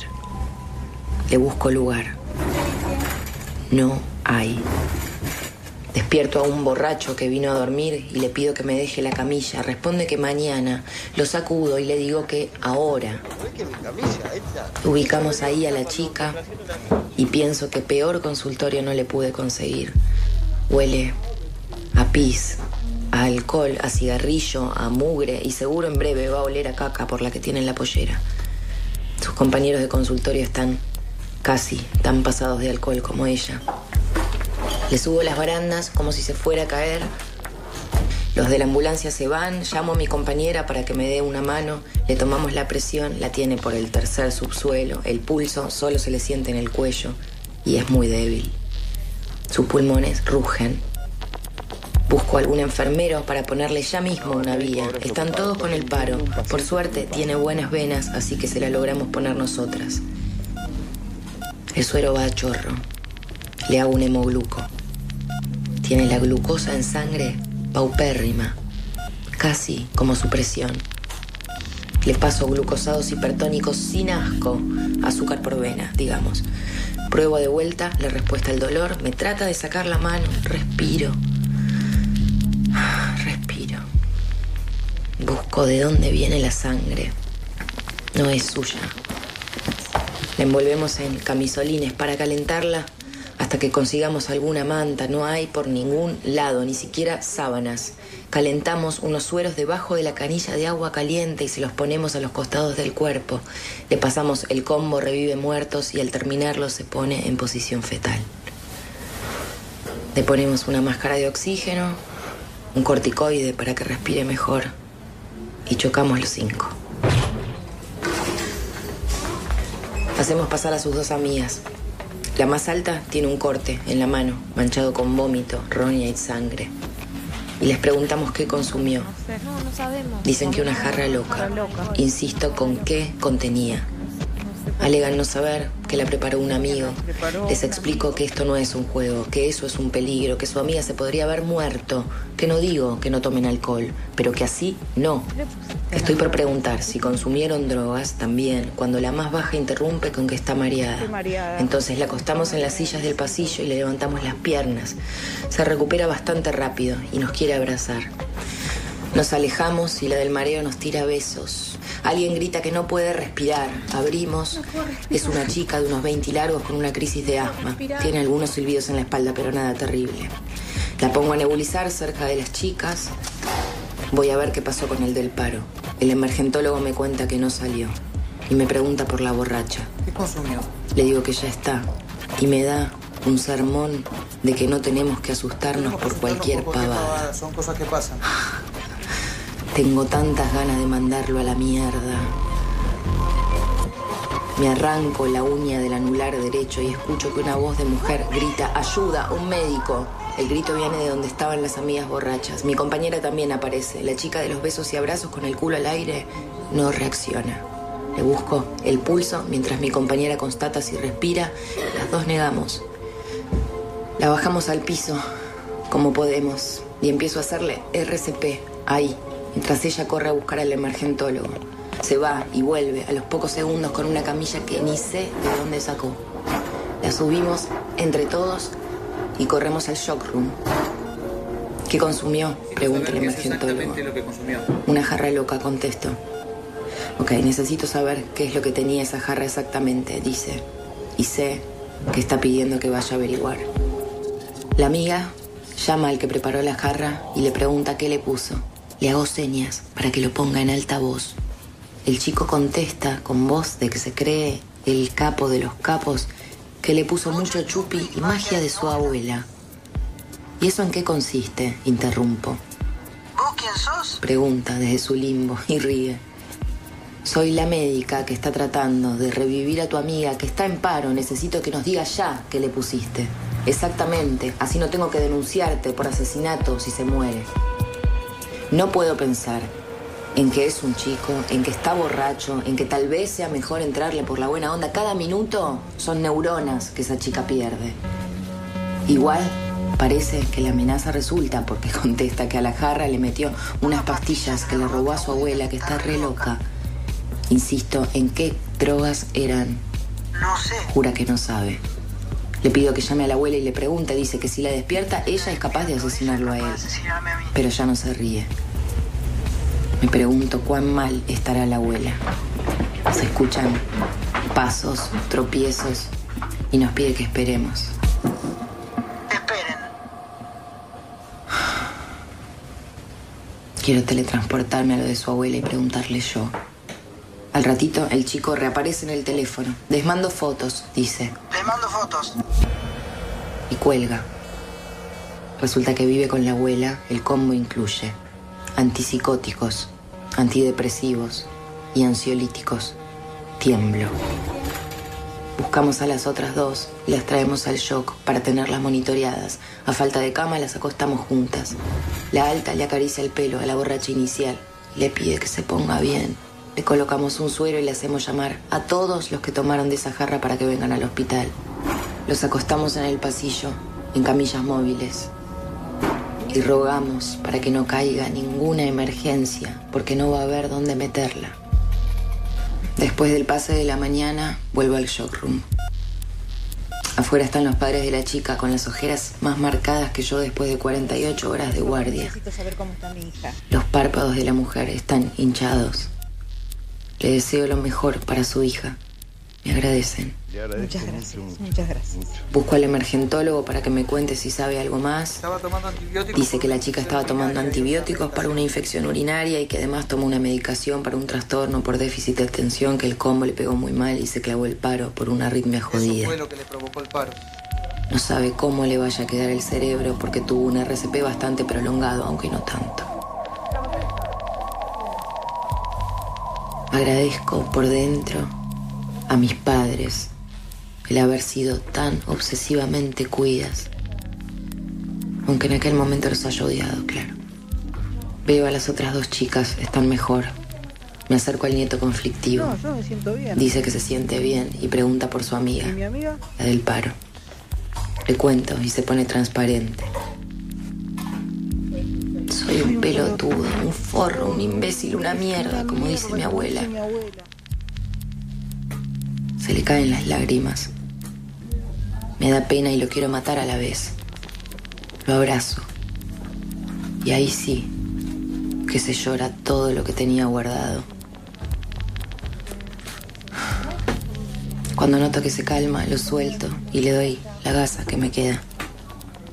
Nunca más, le digo entre pregunta e imposición. Levanta la mano cual promesa de Boy Scout.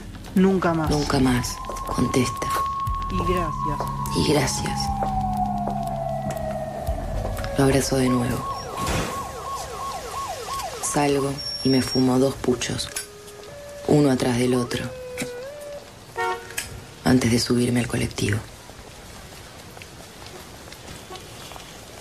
Presentó esta historia Gobierno de la Ciudad de Buenos Aires. El esfuerzo está valiendo la pena. Usemos tapaboca, estornudemos en el codo, mantengamos distancia y respetemos los horarios. Para saber más, entra a buenosaires.gov.ar barra coronavirus. Cuidarte es cuidarnos. Te quedás sin respiración. ¿Escuchaste, Andrés? El final. ¡Wow! Es tremendo, ¿eh? Es tremendo, tremendo. Es algo que cuando, cuando empezamos a, pensar en este programa, eh, yo pensaba en un momento como este. Pensaba en un momento como el que pasó recién, con un cuento de fútbol, con Carlos Bianchi entrando, con un cuento que te baja hasta el último infierno y después subir. Lo que pasó recién, además de que es un texto alucinante, de una médica anónima que no quiere darse a conocer, a la que pueden encontrar en Twitter como Anon me hicieron, búsquenla porque tiene muchas historias. Pero lo que pasó recién es un trabajo de producción increíble. Yo cuando escuché lo que pasa en el colchoncito de fondo, lo que podemos escuchar por debajo de Celeste Cid que la rompió. Hay 14 extras, hay 14 voces trabajando, haciendo los personajes en segundo plano, en una especie de estilo nuevo que encontraron Flor, Pablo y, May, alucinante, porque es como si Celeste Cid, la médica, estuviera flotando 10 centímetros por encima de la historia, contándola como si ya la hubiera vivido y por abajo está pasando. Es maravilloso, es lindísimo. Eh, esto es radio, esto es lo que veníamos a hacer y está ocurriendo de una manera alucinante. Yo no sé si tendríamos que entrar en tema, en tema puntual. A mí Flor me contó, es muy tremendo, Andrés, que tu productora sea tu mujer porque me cuenta cosas. Eh, me, me contó tu mujer que, que tuviste un coma alcohólico en un momento de tu vida y yo me sorprendí mucho porque no te veía no te veo incluso en esa circunstancia, pero ¿pasó realmente? ¿Estuviste en un coma alcohólico?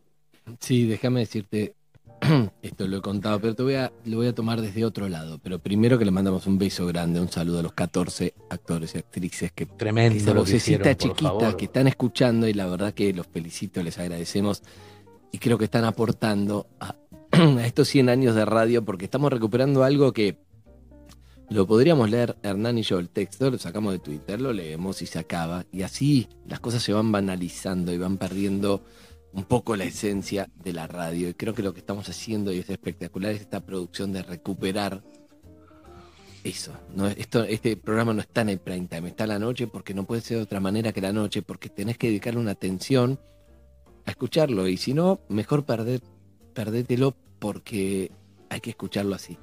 La verdad que lo que decías de la producción de Flor, Pablo y May, todo está increíble, esos 14 actores que entra la música, todo increíble. Y Celeste, para mí es la médica. Mira que Es tremendo. Celeste, Sí, sí, sí, yo la también vimos a. Celeste en distintas novelas. Yo hasta trabajé, me tocó trabajar en Viudas e Hijas con Celeste. Y la acabo de escuchar. Para mí es la mejor actriz de Argentina hoy. La acabo de escuchar y es la médica. ¿Entendés? Es tremendo. ella, tiene esa voz para mí. Y por otro lado le pedimos a, a vos, te voy a pedir, que le pidas Anónima, necesito más historias de estas, porque son historias reales. Ay, ojalá. con una Ojalá, pluma increíble. Necesito más. Lo que cuesta. Cada tres programas, cada dos programas, necesito que te autorice una. Pero bueno, lo Lo que cuesta convencerla. Vamos a intentarlo. Vamos a intentarlo. Dale, mi, mi borrachera lo conté mucho, solo te voy a decir esto, porque lo, lo he contado varias veces, pero le voy a dar otro enfoque en, en el texto. Decía, soy un pelotudo, mi abuela me dijo tal cosa, ella, la propia anónima dice, qué bueno que mis padres, que en ese momento los odié, pero me cuidaron tanto. A mí mis viejos me cuidaron mucho, pero eso no implica que, por ejemplo, en una ocasión, en Rebellón o Año Nuevo de 1990, tomando unas batidas que son muy dulces, no me di cuenta. Ahora soy un especialista en alcohol y te diría, si vas a tomar, toma un alcohol bueno. En ese momento esas batidas eran como mucho alcohol y mucho azúcar y el azúcar no te das cuenta todo el alcohol que hay. No me hidraté, tampoco sabía que hay que tomar. Si vas a tomar, por lo menos tomate dos vasos de agua cada, cada vaso este alcohol para no vivirlo. Bueno, sin saber todo eso, terminé en coma alcohólica el 31 de diciembre. Eh, y terminé en una guardia también, o sea, algo similar, pero en portugués, en Cabo Frío. Y al día siguiente me levanté y no me acordaba absolutamente nada, solo tenía frutilla en, en las rodillas, me acordaba de un par de corridas y me fui hasta el hospital de Cabo Frío para hablar con los médicos porque creía que era mentira lo que me estaban contando, si bien tenía como sensaciones, estaba mi ropa en la ducha mojada, yo me levanté con otra ropa, todo muy raro. Y Qué espanto ahí- perder la, la noción del tiempo. Perdí ¿no? la, no, la no, memoria es, es, muy feo, muy feo, muy feo. Perdés la conciencia total. Llegué a esa sala donde estaban atendiendo primeros auxilios, algo parecido en el 90, ¿no? Y se rieron cuando me vieron. Claro, imagínate, llega un pibe totalmente desmayado, le dieron suero, le dieron cosas para reanimarlo y lo ves entero, llegando como, che, ¿qué onda acá? Y se rieron cuando me vieron primero de enero. Y bueno, nunca más me pasó y aprendí. Eh, pero esto sigue. Eh, podemos hablar con. pr- Primero, preguntar, decirle que si hay oyentes que dejan mensajes al 011 37 78 95 10. Pueden hacerle un mensaje de audio. En el Instagram estamos en arroba casaradio 2020. Y si hay oyentes en vivo, también lo podemos sacar.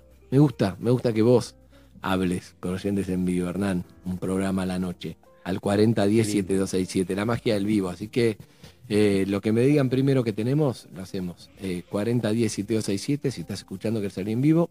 O los mensajes, Pablo, que los vas editando, tiralos, por favor. muy bueno escuchando acá los cuentos tirado en el piso con la luz apagada auriculares más no se puede pedir Hola chicos, ¿cómo están? Bueno, estoy emocionada. eh, me encanta lo que están haciendo, me encantan los cuentos. Es la primera vez que puedo escuchar a Hernán en directo. Este, más allá de que no es él el que los cuenta, pero bueno, me gustan muchísimo sus cuentos. Eh, los felicito, me, me están haciendo pasar una hermosa noche. Gracias.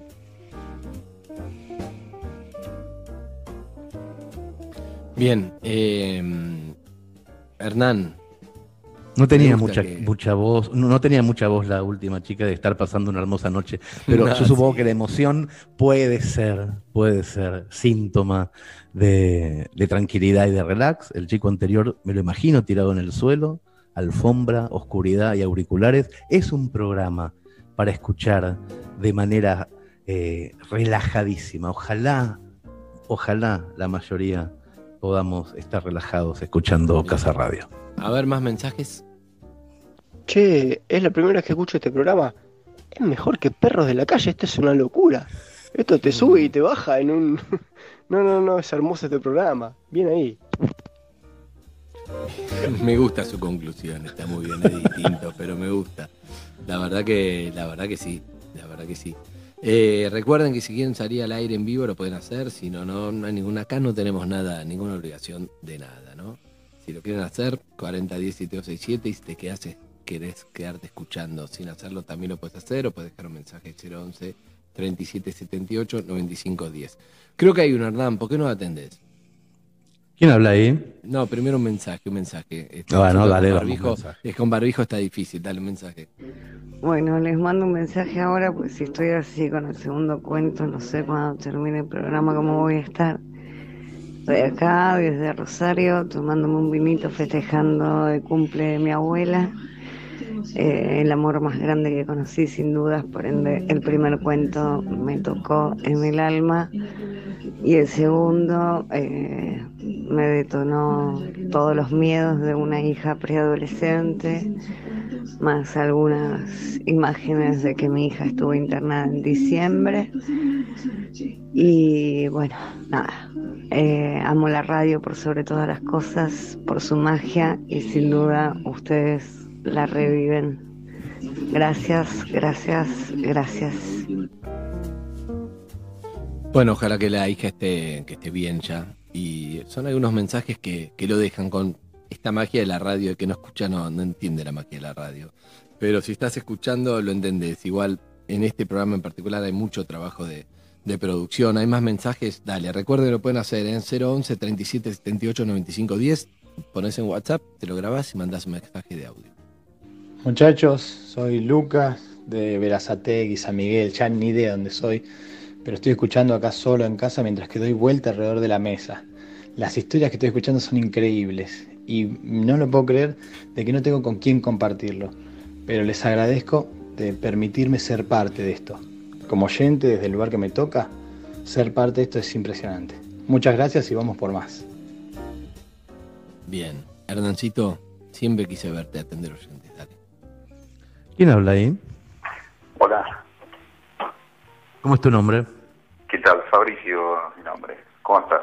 ¿Cómo andas, Andy? Fabricio, querido, ¿cómo estás? Hola, Fabricio. Fíjate de si podés bajar un poquito el, el sonido tuyo para, para no escucharnos nosotros. Ahí está, perfecto. ¿Dónde estás, Fabricio?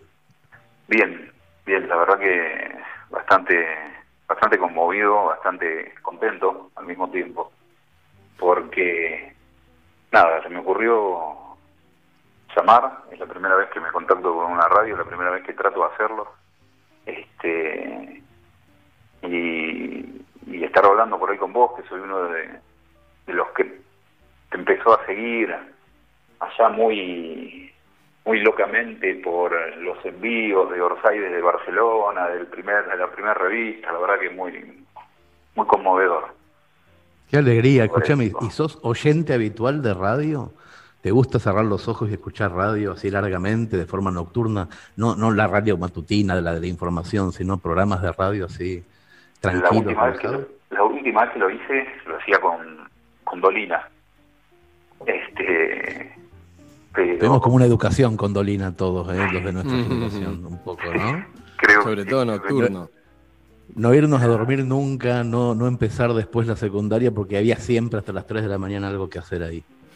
Exactamente, exactamente. Era esperar el día para que caiga la noche y ir a mi cama y ponerme, ponerme los auriculares y escuchar. Eh, y no faltaba que venga mi vieja para decirme mañana hay que ir al colegio y todas esas cosas. Pero sí, hace, es un hábito que lo dejé. Fabricio, ¿vivís solo?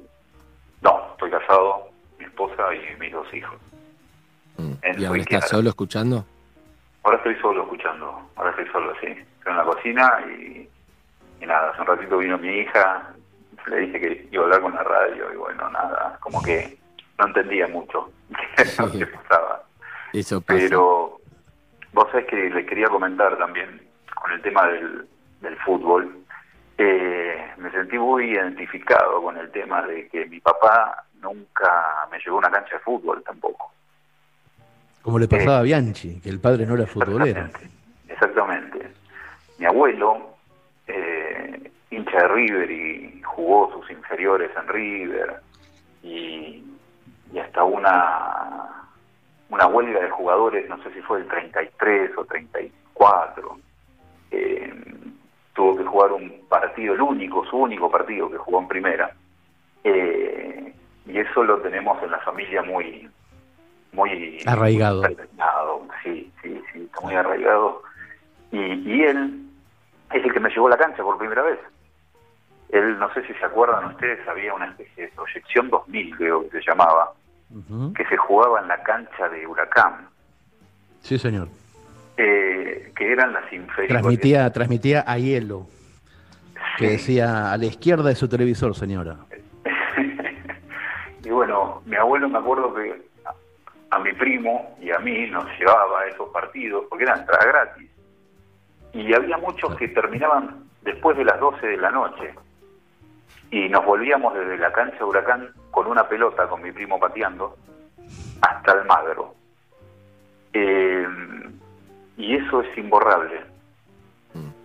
Eso es imborrable. Eso es Es poesía. increíble, es increíble cómo la- las historias, los cuentos te despiertan imágenes de tu propia vida como si se prendiera un pequeño fósforo interno, ¿no? Es muy loco. Pasa muchísimo eso. Alguien te cuenta una historia del fútbol y de su abuelo y inmediatamente se te despierta en la cabeza algo que es tuyo, que estaba dormido y que eso despierto en tu cabeza te genera cosas. Es lo más lindo que hay. Es hermoso. Es hermoso. Mauricio. Bueno, nada, quería agradecerle el momento. Un abrazo grande para vos. Gracias. Hasta luego. Chao. Eh, si te parece, un poco de música. No es un tema que solemos poner en la radio, pero es un tema que vale la pena. Es Charlie García. Y lo charlamos, Hernán. Esos raros peinados nuevos. Sí, es Para esta hora va perfecta esta canción. Esto es Casa Radio, arroba Casa Radio 2020. Lo que sigue, Furriel. prepárense para Joaquín Furriel.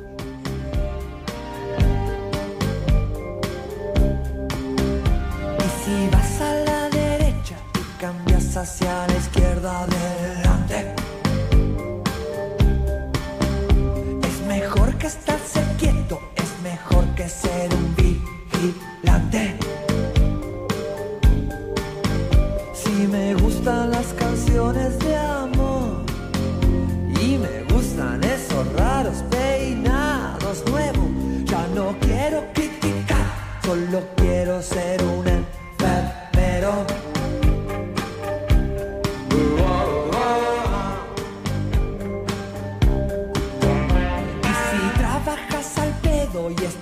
haciendo algo nuevo, adelante.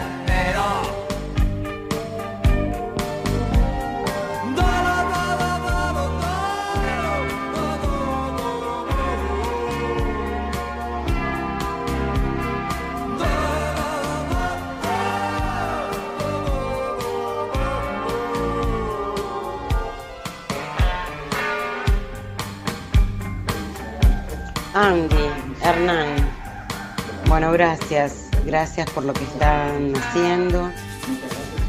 Está recreado como el mejor radioteatro, es bellísimo, se me eriza la piel al escucharlos, les agradezco tanto y pensar que en las guardias quizás cada noche pasa eso.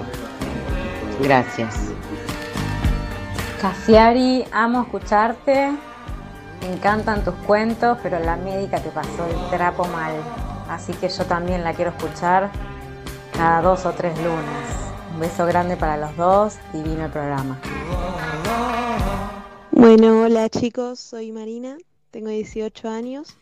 Descubrí la radio hace muy poquito, pero teletransportarme con cada historia es algo que me gusta mucho, así que gracias por eso.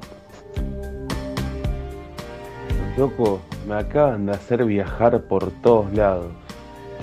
Gracias, gracias por esto, porque la verdad que es alucinante, hermano. Hola, buenas noches chicos. Eh, mi nombre es Iván, soy de Santa Fe Capital. La verdad que bueno, escuché el primer programa, ahora estoy escuchando el segundo. Una historia más linda que la otra. La verdad que espero que este programa siga para largo.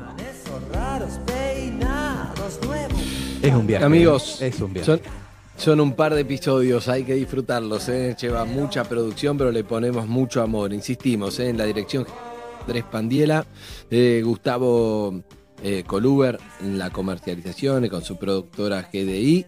eh, Pablo Zucca en la postproducción, Flor Suárez en la coordinación y producción de, de todo, de- del programa y las cosas, y May Escápola con su brillante eh, dirección de actores y actrices, viste que hay que decir actores y actrices. Eh, vamos una tanda, ¿no? Ah, Hernán, Hernán, perdón. Me dice, me dice Flor que Estoy- me caga pedo, sí. No, está bien, está bien porque te tiene cerca y entonces es fácil cagar a pedo cuando estás muy cerca.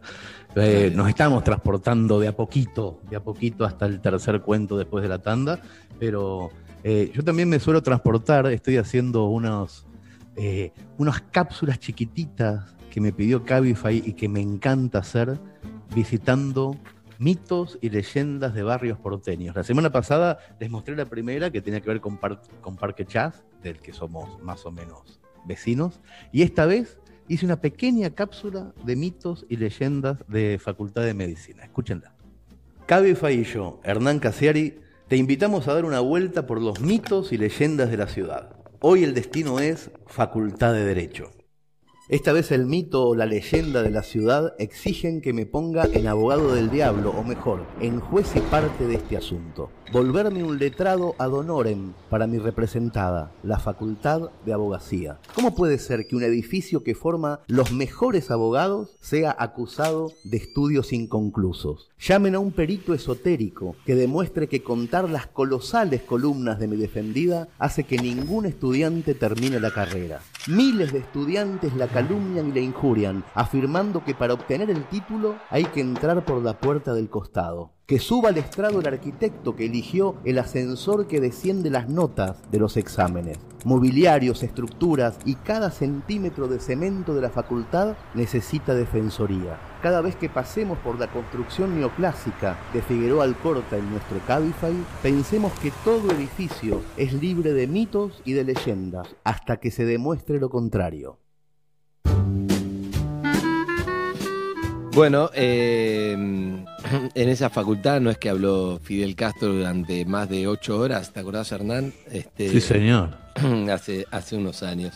Bueno, si querés volver a escuchar este viaje, puedes entrar en arroba cabify-argentina y seguir todas estas historias y más. Historias de Buenos Aires, de los barrios con Cabify y como solo Hernán Casiari te las puede contar. Vamos a ir a una tanda y después de la tanda van a escuchar la voz de este hombre que interpreta como nadie. Te puede hacer tres horas de Shakespeare en el Teatro San Martín o te puede contar esta historia que la vas a querer escuchar. Hablamos de Joaquín Furriel y hablamos de Más Casa Radio. Y recordá que todos tus mensajes nos gusta escuchar lo que te parece al 011-3778-9510.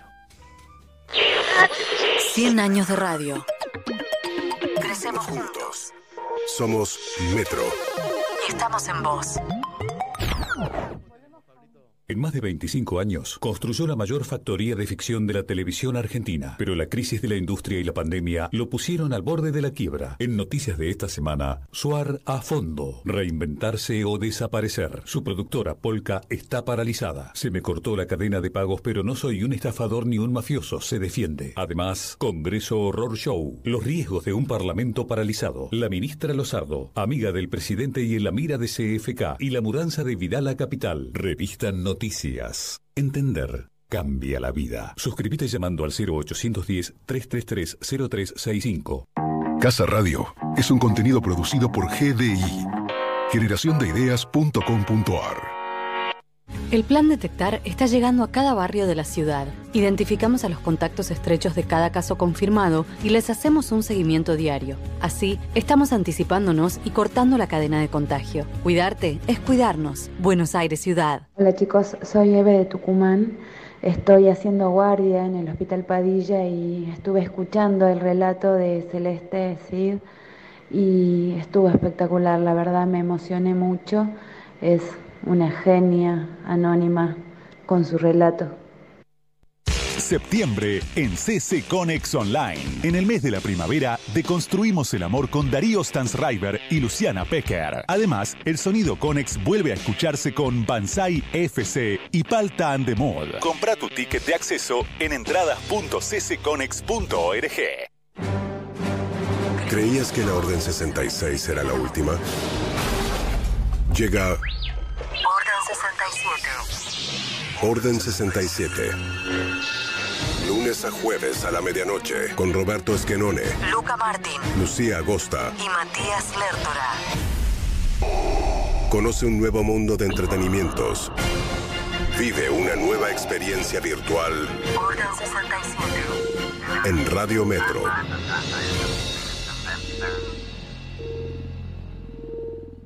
Si tuviera que elegir entre tener toda la energía que necesito, sentirme más linda o cuidar mi salud, elijo todo. 102 Mujer. Energía, belleza y salud todos los días. 102 Mujer. Pensado para vos, pensado para la mujer. No cambies de radio. Cambia la realidad de millones de personas en Argentina que viven en situación de pobreza. Dona ahora en la colecta de techo ingresando en techo.org.ar. Muchachos, mil gracias por este programón que están haciendo. La verdad que me saco el sombrero porque es una, es una cosa maravillosa. Yo quería rescatar un pequeño detalle de la historia del abuelo, que es cómo lo agarraba al nieto del cuello fuerte. Yo creo que eso lo han pasado todos y cada uno de nosotros en su infancia. Es un lindo, lindo detalle. Todas las semanas te invitamos a charlar con nosotros para saber cómo activás en esta cuarentena. Decí lo tuyo y activa con Belvent en Sensacional Éxito. Quédate en casa. Es por vos, por los tuyos, por todos. Metro 95.1. Sonido urbano. ¿Estás cansado de los ruidos molestos? ¿Querés mejorar la acústica de tu lugar de trabajo? Acuflex Aislantes de Ruido se especializa en el control de todo tipo de ruidos y vibraciones. Acuflex cuenta con una gran variedad de productos y servicios para adaptarse a tu necesidad. Búscanos en www.acuflex.com.ar y consulta el distribuidor más cercano. Si estás interesado en distribuir nuestros productos, contamos con zonas disponibles. Recordá, problemas de ruido, Acuflex Aislantes de Ruido es la solución. Seguinos en Instagram, arroba Acuflex. Estuve todo el día esperando este programa eh, para escuchar a Casiari, a Andy y estas grandísimas historias.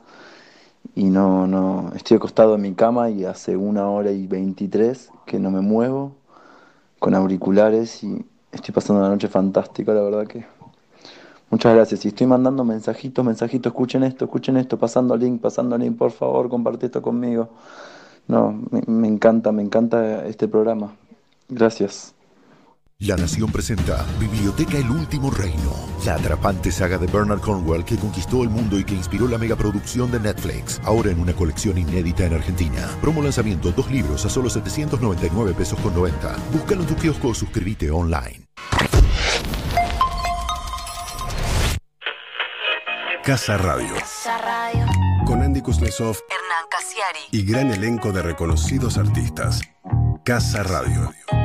Otras historias vas a escuchar en el aire de Metro 95.1. Sonido urbano. 2334, Casa Radio en vivo. Muchos mensajes están dejando, hermosos. Eh, al 15. Está, Pablo, está. Mi, mi charla con Pablo. Sí, sí, sí. Yo sueño día y noche con, con Zuka diciéndome: bajar el zoom, subir el zoom, poner coso, poner micrófono, poner coso, bajando, subir el coso, poner complex, se cortó internet. Así, así estamos desde la mañana hasta, hasta la Esa noche. es la vida, cuento, esa es la vida en pandemia, Andrés, es la vida Totalmente. en pandemia. Eh, 011-3778-9510, eh, arroba Casa Radio 2020, a todos los actores, actrices, todos los que participaron, le mandamos un beso grande, todos los, los autores que participaron también, un saludo enorme. Y ya que hablamos de historia, queremos contarles la historia de Notco. Notco es una startup que se creó a partir de una pregunta, ¿why not? o ¿por qué no poder hacer las cosas de manera diferente? Y hoy están reseteando la industria de la alimentación y haciéndola mucho más sustentable, creando productos igual de ricos, pero hechos a base de planta. Es una locura lo de Notco. Usando mucho menos agua, liberando menos oxígeno, eh, en el menos dióxido de carbono. ¿Cuál, cuál era CO2? Ox- Carbono. Oxígeno, ¿no? carbono, ¿no? Carbono, carbono. El carbono es el- y el otro es el O2. Me, me agarró una duda en un momento. En el planeta, claro, el oxígeno viene bien, además, claro, el otro es el que no. Pero para cambiar, no me fue bien en química, ¿eh? después la remonté, pero me fue difícil. para cambiar el impacto que genera en lo que comemos, ¿eh? sin cambiar los sabores que amamos. Y ya probamos la Not Burger y es espectacular porque está hecho a base de plantas, sin carne y tiene gusto a una hamburguesa. Es espectacular. Not mayo, not milk, que es como leche, y not ice cream, que es un helado a base de plantas sin leche. No, todo es, una locura, está muy bueno. Nosotros ya dijimos why not. Y vos, not con productos igual de ricos, pero hechos a base de plantas. Creamos un mundo más sustentable, why not. Eh, bueno, escape a Montevideo. Eh, Joaquín Furriel no es amigo de la tecnología, Hernán. Tres, mm, tres así, semanas así me antes. han contado, así me han contado, sí. Tres semanas antes fueron del cable a arreglar la internet y ya estaba feliz con eso. Eh, cuando se conectó para grabar, se le cayó toda la red, obviamente. Se cambió de lugar tres veces. ¿Viste como esas películas que vas cambiando la compu para rayitas de Wi-Fi y te- se termina cayendo a la calle? Bueno, en 40 minutos lo logró, se imprimió el texto porque dice que es analógico, no puede ir leyendo de- ni del celular ni de una computadora. Me gusta, logró imprimirla, así que eh, finalmente lo logró. ¿Este texto de quién? Eh, Joaquín Jurriel va a ser en nada, en dos minutos, un texto de, de Claudio de Shams, que es psicólogo, es psicoterapeuta de parejas y de familias, es docente de la Escuela Sistémica Argentina y al mismo tiempo trabaja en talleres de narrativa. Este texto puntualmente eh, nació en un, en un taller de, narrativa, escribió una historia sobre su propia infancia en este taller. eh, habla de Memo, que es su papá del corazón, porque en realidad Memo es la pareja de su madre. Y Claudio tuvo una infancia complicadísima y aventurera, pero no quiero spoilear nada, porque lo van a escuchar en la voz de Joaquín Furriel, y es una historia estremecedora, divertida, cautivante, y, después seguimos, escuchémosla.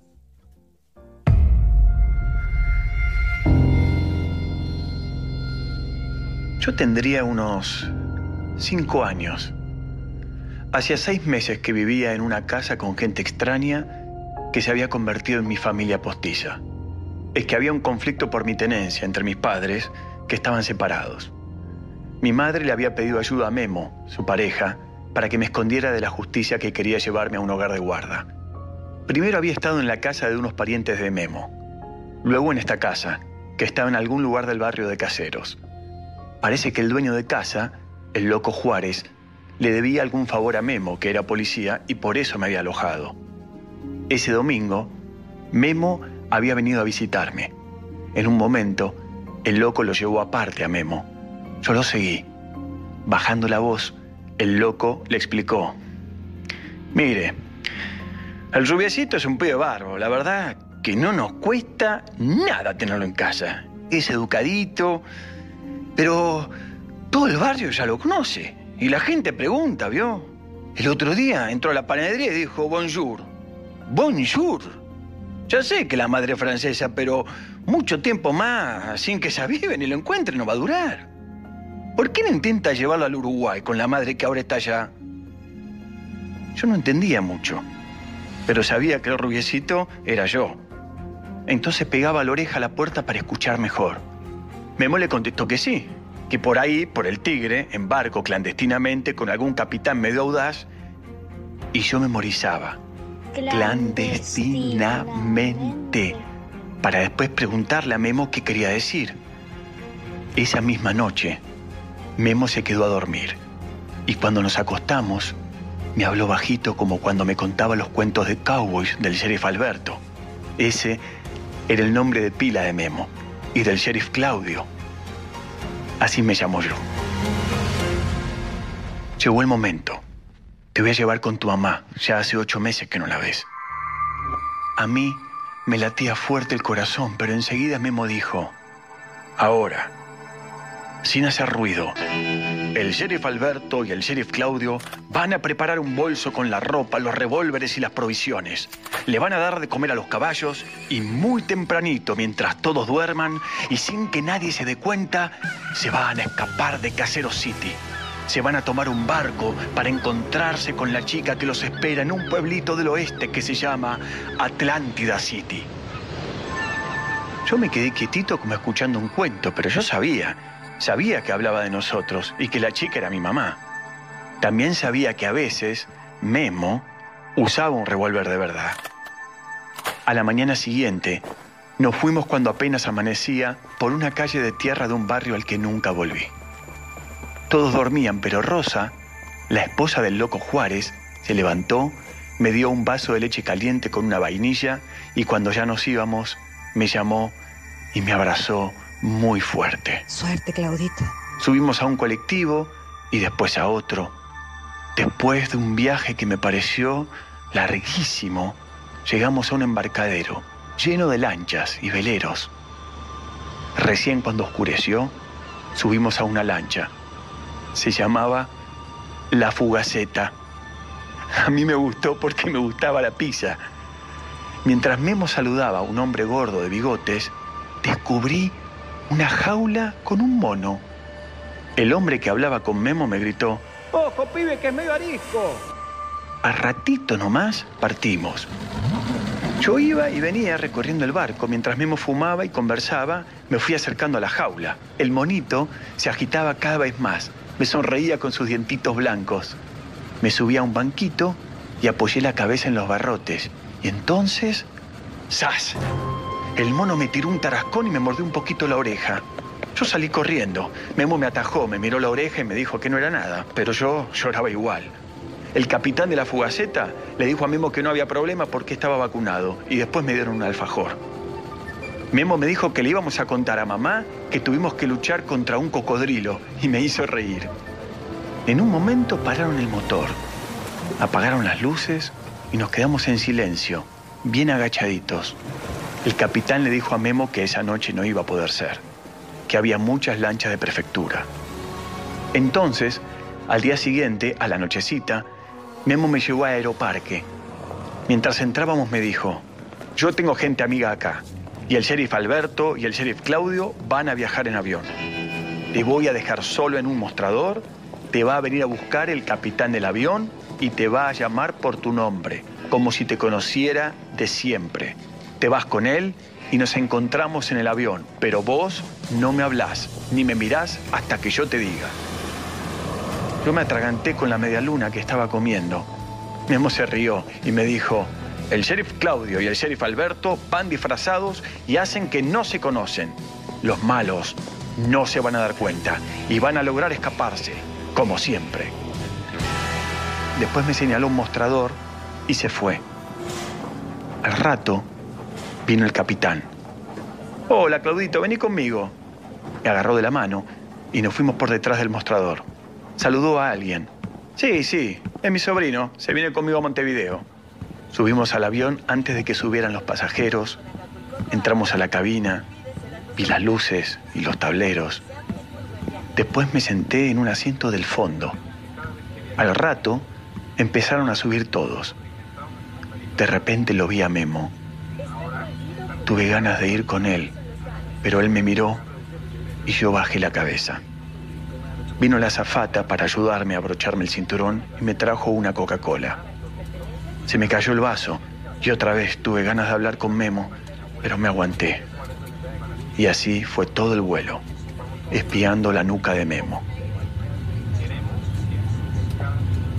La llegada fue parecida a la partida. El capitán saludaba a todos y les decía, mi sobrino de Buenos Aires. Finalmente, nos encontramos con Memo fuera del aeropuerto. Nos subimos a un auto e hicimos el viaje desde el aeropuerto de Carrasco hasta Atlántida. 46 kilómetros. Era de noche. Memo miraba cada rato por el retrovisor y me decía, hay que asegurarse de que no nos siga ningún explorador indio. Yo miraba el bosque de pinos y trataba de descubrir algún indio, pero nada. Me dio frío. Me acurruqué y me quedé dormido. Me desperté cuando llegamos a un chalet. En la puerta había un enanito de jardín con un farol en la mano. Un ovejero medio cachorro se me vino encima ladrando y moviendo la cola. Yo me asusté. Memo me dijo, se llama Roa. El sheriff no tiene que tener miedo. No le va a hacer nada. Cuando entramos a la casa gritó, Llegamos, sheriff. Acá está la chica. Y de repente apareció mi mamá. Yo corrí y la abracé. Ninguno decía nada. Bueno, sí. Mi mamá me decía. Mon cher petit Claude. Mi querido Claudito. Mon cher petit Claude. Y me pareció que lloraba. Nos sentamos en un sillón frente a una gran chimenea. Yo quería contarle lo del mono, el viaje en barco y en avión y lo del cocodrilo, pero me puse a mirar las llamas y me quedé dormido, abrazando a mi mamá, escuchando su voz que cada tanto repetía, Mon cher petit Claude. Mon cher, Mon cher petit Claude. Mon cher petit Claude.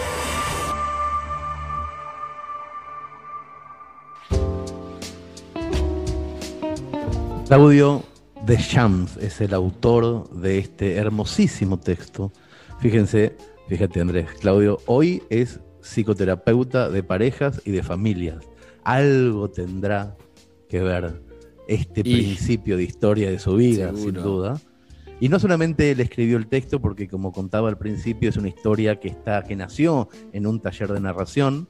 Es un cuento que fue editado y adaptado también por Ana María Bobo, por Paula Bronner y por Bernardo Savioni. Lo trabajaron en conjunto dentro del taller, que es lo que suele ocurrir siempre en los talleres, pero está basado en una historia de vida de Claudio de Shams, que es docente de la Escuela Sistémica Argentina. Es psicopedagogo. Me disparó. Me disparó algo. Mi- mis padres se separaron mucho después de mi infancia, pero mm, cuando yo vivía en Brasil, me disparó esa imagen. Mi, mm, mi, mi papá no podía volver, mi mamá tampoco en primer momento a Buenos Aires, nos fuimos exiliados. Y entonces me acordé del momento que iba con mi hermano, yo tenía siete años, mi hermano tenía 10 y nos subían ese avión de aerolíneas argentinas también. La azafata te llega, te, te lleva, te va acompañando. Eh, pasás cerca de la cabina. No recuerdo haber ido a la cabina. Viste que hay cosas que no, no podés terminar de construir. Eh, pero es exactamente así. Después la azafata te lleva, no te deja en ningún momento solo hasta que cruzas por la puerta o te dejan entrar a alguien que viene eh, a buscarte, pero he viajado dos años así a los, a los seis años y me hizo acordar eso, ¿no? La historia que contó la Esos cabina. viajes. Bueno, si bien es distinto ese, ese viaje solo, no sé si a vos te pasó haber viajado solo en avión de chico. No, pero he dejado a mi hija desde los 11 Claro. en la punta de los aeropuertos, lle- llevándosela con azafatas, al principio con tremendo dolor de su miedo, de mi culpa, porque eso tenga que pasar, porque yo no, no, no soy hijo de padres separados, sino que soy padre separado. Entonces, de padre separado además... escribir sobre eso en el futuro. Claro. Y no, no soy un padre separado que la exmujer vive a seis cuadras, sino a 12 mil kilómetros, y mi hija también. Entonces, esos viajes de ella, los iniciales, no ahora que está acostumbrada, pero al principio yo sabía que el esfuerzo que estaba haciendo ella, subiéndose arriba de su propio miedo de viajar sola para verme, eh, es algo que voy a tener todo el tiempo grabado como tremendo orgullo qué loco lo que un hijo puede hacer por mí. Eso es lo que voy a pensar siempre de, Nina, pero eh, hay una palabrita en el cuento que es clandestinamente, que por debajo de Furriel hay un niño diciéndola con, esa, con ese estilo tan particular que le pone Pablo y May a, a las historias. Esa palabra, clandestinamente dicha por un niño, es, está en la voz del hijo de May, de León, y porque May Escápola, la directora de, todos estos cuentos, utiliza todo lo que tiene a mano para poder generar estas historias. Así que gracias también a, parientes, familiares, vecinos, amigos y conocidos de May Escápola por, por generar estos efectos de colchoncito en cada una de las historias. Bien, me gusta porque eh, sí, Flora y Corta puso, eh, el mío va a pasar seguramente eh, para la semana que viene o algo así. Mm, está complicado que... eh, y pasará, me parece, porque a las 23.50 está bueno darle, darle un tiempo, está divina la historia de, de Flora, a mí me, me gusta mucho. He hablado sin darla completa en, en la radio a la mañana sobre ella y la hizo espectacularmente, así que la vamos a pasar para la semana que viene. Y porque es Eh, mejor que las historias tengan también su contexto, que las podamos si no- disfrutar, que no salgan exacto. a las apuradas. Exacto, no es algo un programa de tele que hay que meter cosas, así que yo prefiero eh, poder comentarlo y hacerlo tranquilo. Hay muchos mensajes, a mí increíblemente tenía muchos mensajes, recién me fijé en Twitter que ya Sí, no es estaba tremendo. usando Twitter, no estaba usando Twitter porque viste que Twitter se transformó en algo, entonces dije, ¿para qué voy a entrar? Y la verdad que tenía tantos mensajes lindos que los, los retuiteé porque me, me gusta, porque esto es algo especial, ¿no? De la tele no, no retuiteo nada, ni siquiera de perro estoy haciendo, pero estos me parecían que eran, que eran lindos, genuinos y me gusta leer lo que los oyentes, a lo que los oyentes le va pasando. Hay más de mensajes, Pablito, que, que han dejado los oyentes, dale. Gracias por este sonido sepia en HD, por esta literatura con veneno y antídoto, por estos héroes mitigadores de soledad que son la literatura y la radio. Y gracias por esta casa que tiene cada vez más olor a hogar. Gracias de verdad. De verdad, gracias. Bien, Lindo. ¿eh? Lindo. Sepia en HD hubiera sido un muy buen título para este programa. Totalmente. totalmente. Sepia Pero- en HD, lindísimo. Bien. Eh, ¿Más, Pablo? Dale. No, Andy, no, Hernán. No, me, no nos hagan esto. No nos digan que son pocos capítulos estos porque son los mejores. Esto está al nivel de los simuladores, así lo digo. O sea, tienen que seguir, tienen, tienen que continuar. No nos dejen con pocos programas, que las historias son geniales. Te hacen imaginar, te hacen soñar. Es un programa, es un programa que, que nació, Casa Radio nació como un homenaje a la radio, un, un programa con, un puñadito de historias, pero ojalá, ojalá podamos hacer mucho. Es lindísimo. Los simuladores fueron pocos capítulos, pero muy repetidos, cosa que tener ahí puede llegar a pasar también, ¿eh? Dale. El lunes pasado los escuchaba tomando un rico, rico Malbec 2017. Hoy abrí la heladera y me serví un vaso de agua. La estoy pasando igual de genial. Gracias Andy, Mm. gracias Hernán, los sigo a muerte. No era el alcohol, no era el alcohol. No era alcohol. Bien. Uno más, Pablo, dale. Hola chicos, ¿cómo están? Bueno, yo desde acá de Montevideo, en la cama y con los auriculares puestos, disfrutando de estas historias que son una mejor que la otra. La verdad los felicito y les mando un abrazo. Gracias, gracias a, a- a todos los mensajes que mandan. ¿Te parece, Hernán, si escuchamos un poco un avance de lo que va a ser la semana que viene?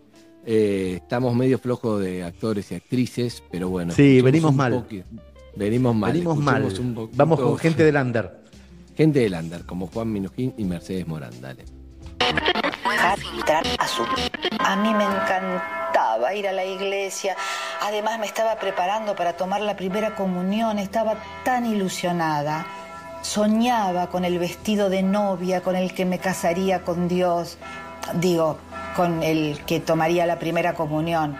Bueno, me iban a meter en la boca a Dios. Más casamiento que eso. Y mi vestido iba a ser como el de Sisi. Sí, sí, sí. Sí, sí, sí, sí, sí, emperatriz. Porque hacía poco tiempo había ido al cine por primera vez, donde daban Sisi emperatriz con Romy Schneider. ¡Ah! Yo había alucinado. Bueno, cuando llegó el día, mi madre apareció con el traje. Vení, mi amor, a ver tu traje. Vení, vení, dale. Voy, pieza Cuando Esteban apoyó la mano en la manija del auto para abrir la puerta, vio sobre el techo una bala y al lado una leyenda escrita sobre la mugre. Cuídate, Gil, aparecía con letra desfigurada. Miró a su alrededor. Se quedó con las rodillas temblando, con la boca seca y el corazón latiéndole fuertemente. No sabía qué hacer.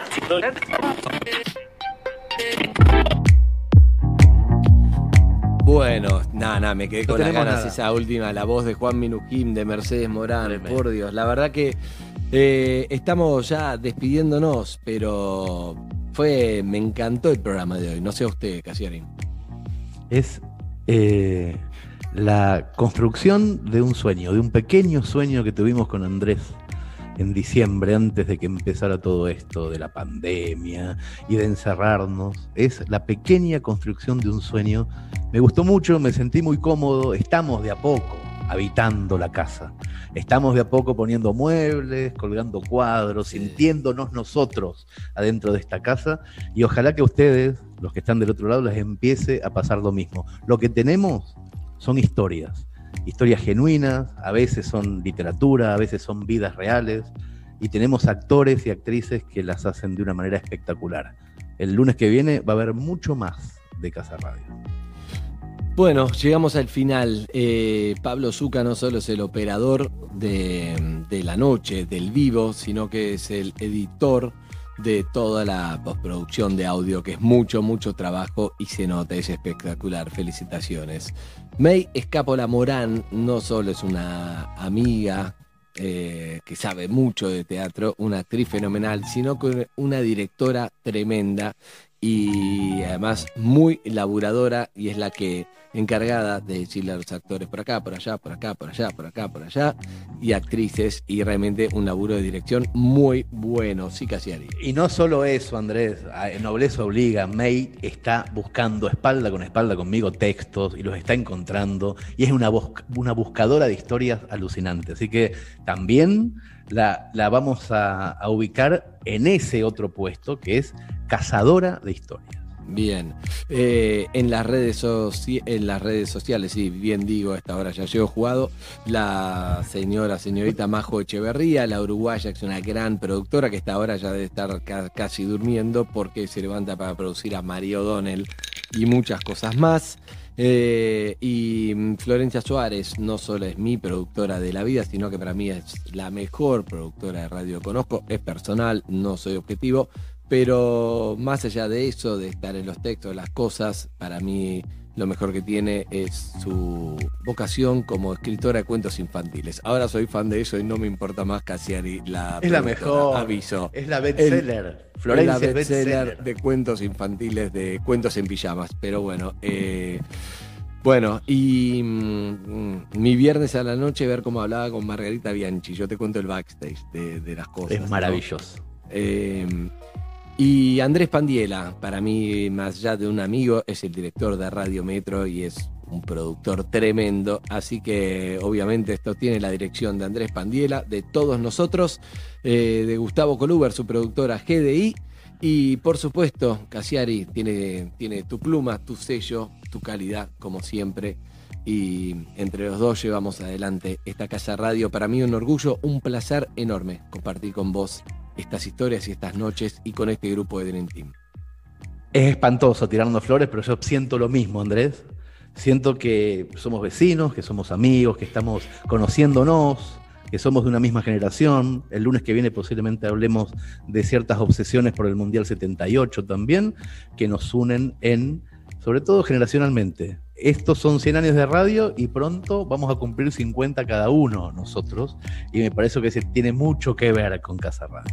Te leía de chiquito, Hernán. Eh, amigos, próximo programa, Orden 67 con Luca Martín, eh, Luca que, que yo lo tuve en Perros a Luca de chiquito, cómo va creciendo, me encanta Luca, un beso enorme con Roberto Esquenone, con Lucía Aguista y Matías Lertora, el Chacal. Eh, Agosta, perdón, lo- Lucía Agosta, eh, ya la, la conoceré, no la conozco en persona. Y el Chacal, Matías Lertora, que habla de todo. Estos cuatro se las traen y vienen con Orden 67. Un beso grande, amigos, y nosotros nos encontramos la semana que viene a las 10 en Casa Radio. Arroba Casa Radio Buenas 2020. Dejen sus mensajes. Hasta luego. Casa Radio. Radio. Con Andy Kuznetsov Hernán Casiari. y gran elenco de reconocidos artistas. Casa Radio. Otras historias vas a escuchar en el aire de Metro 95.1. Sonido urbano. Presentaron Casa Radio, Gobierno de la Ciudad de Buenos Aires. El esfuerzo está valiendo la pena. Cuidarte es cuidarnos. Para saber más entra a buenosaires.gov.ar barra coronavirus. Notco. Hacemos alimentos igual de ricos, pero a base de plantas. Why not? Cabify. La ciudad es tuya.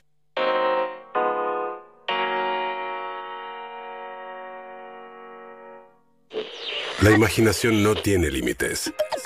La radio tampoco. 100 años de una historia compartida. Vos sos protagonista. Metro.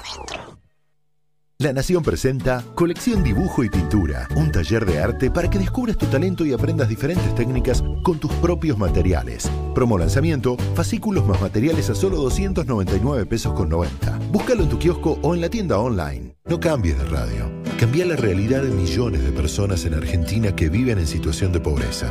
Dona ahora en la colecta de techo ingresando en techo.org.ar. En minutos. Orden 67. Lunes a jueves a la medianoche con Roberto Esquenone, Luca Martín Lucía Agosta. y Matías Lertora. Vive una nueva experiencia virtual Orden 67. en Radio Metro.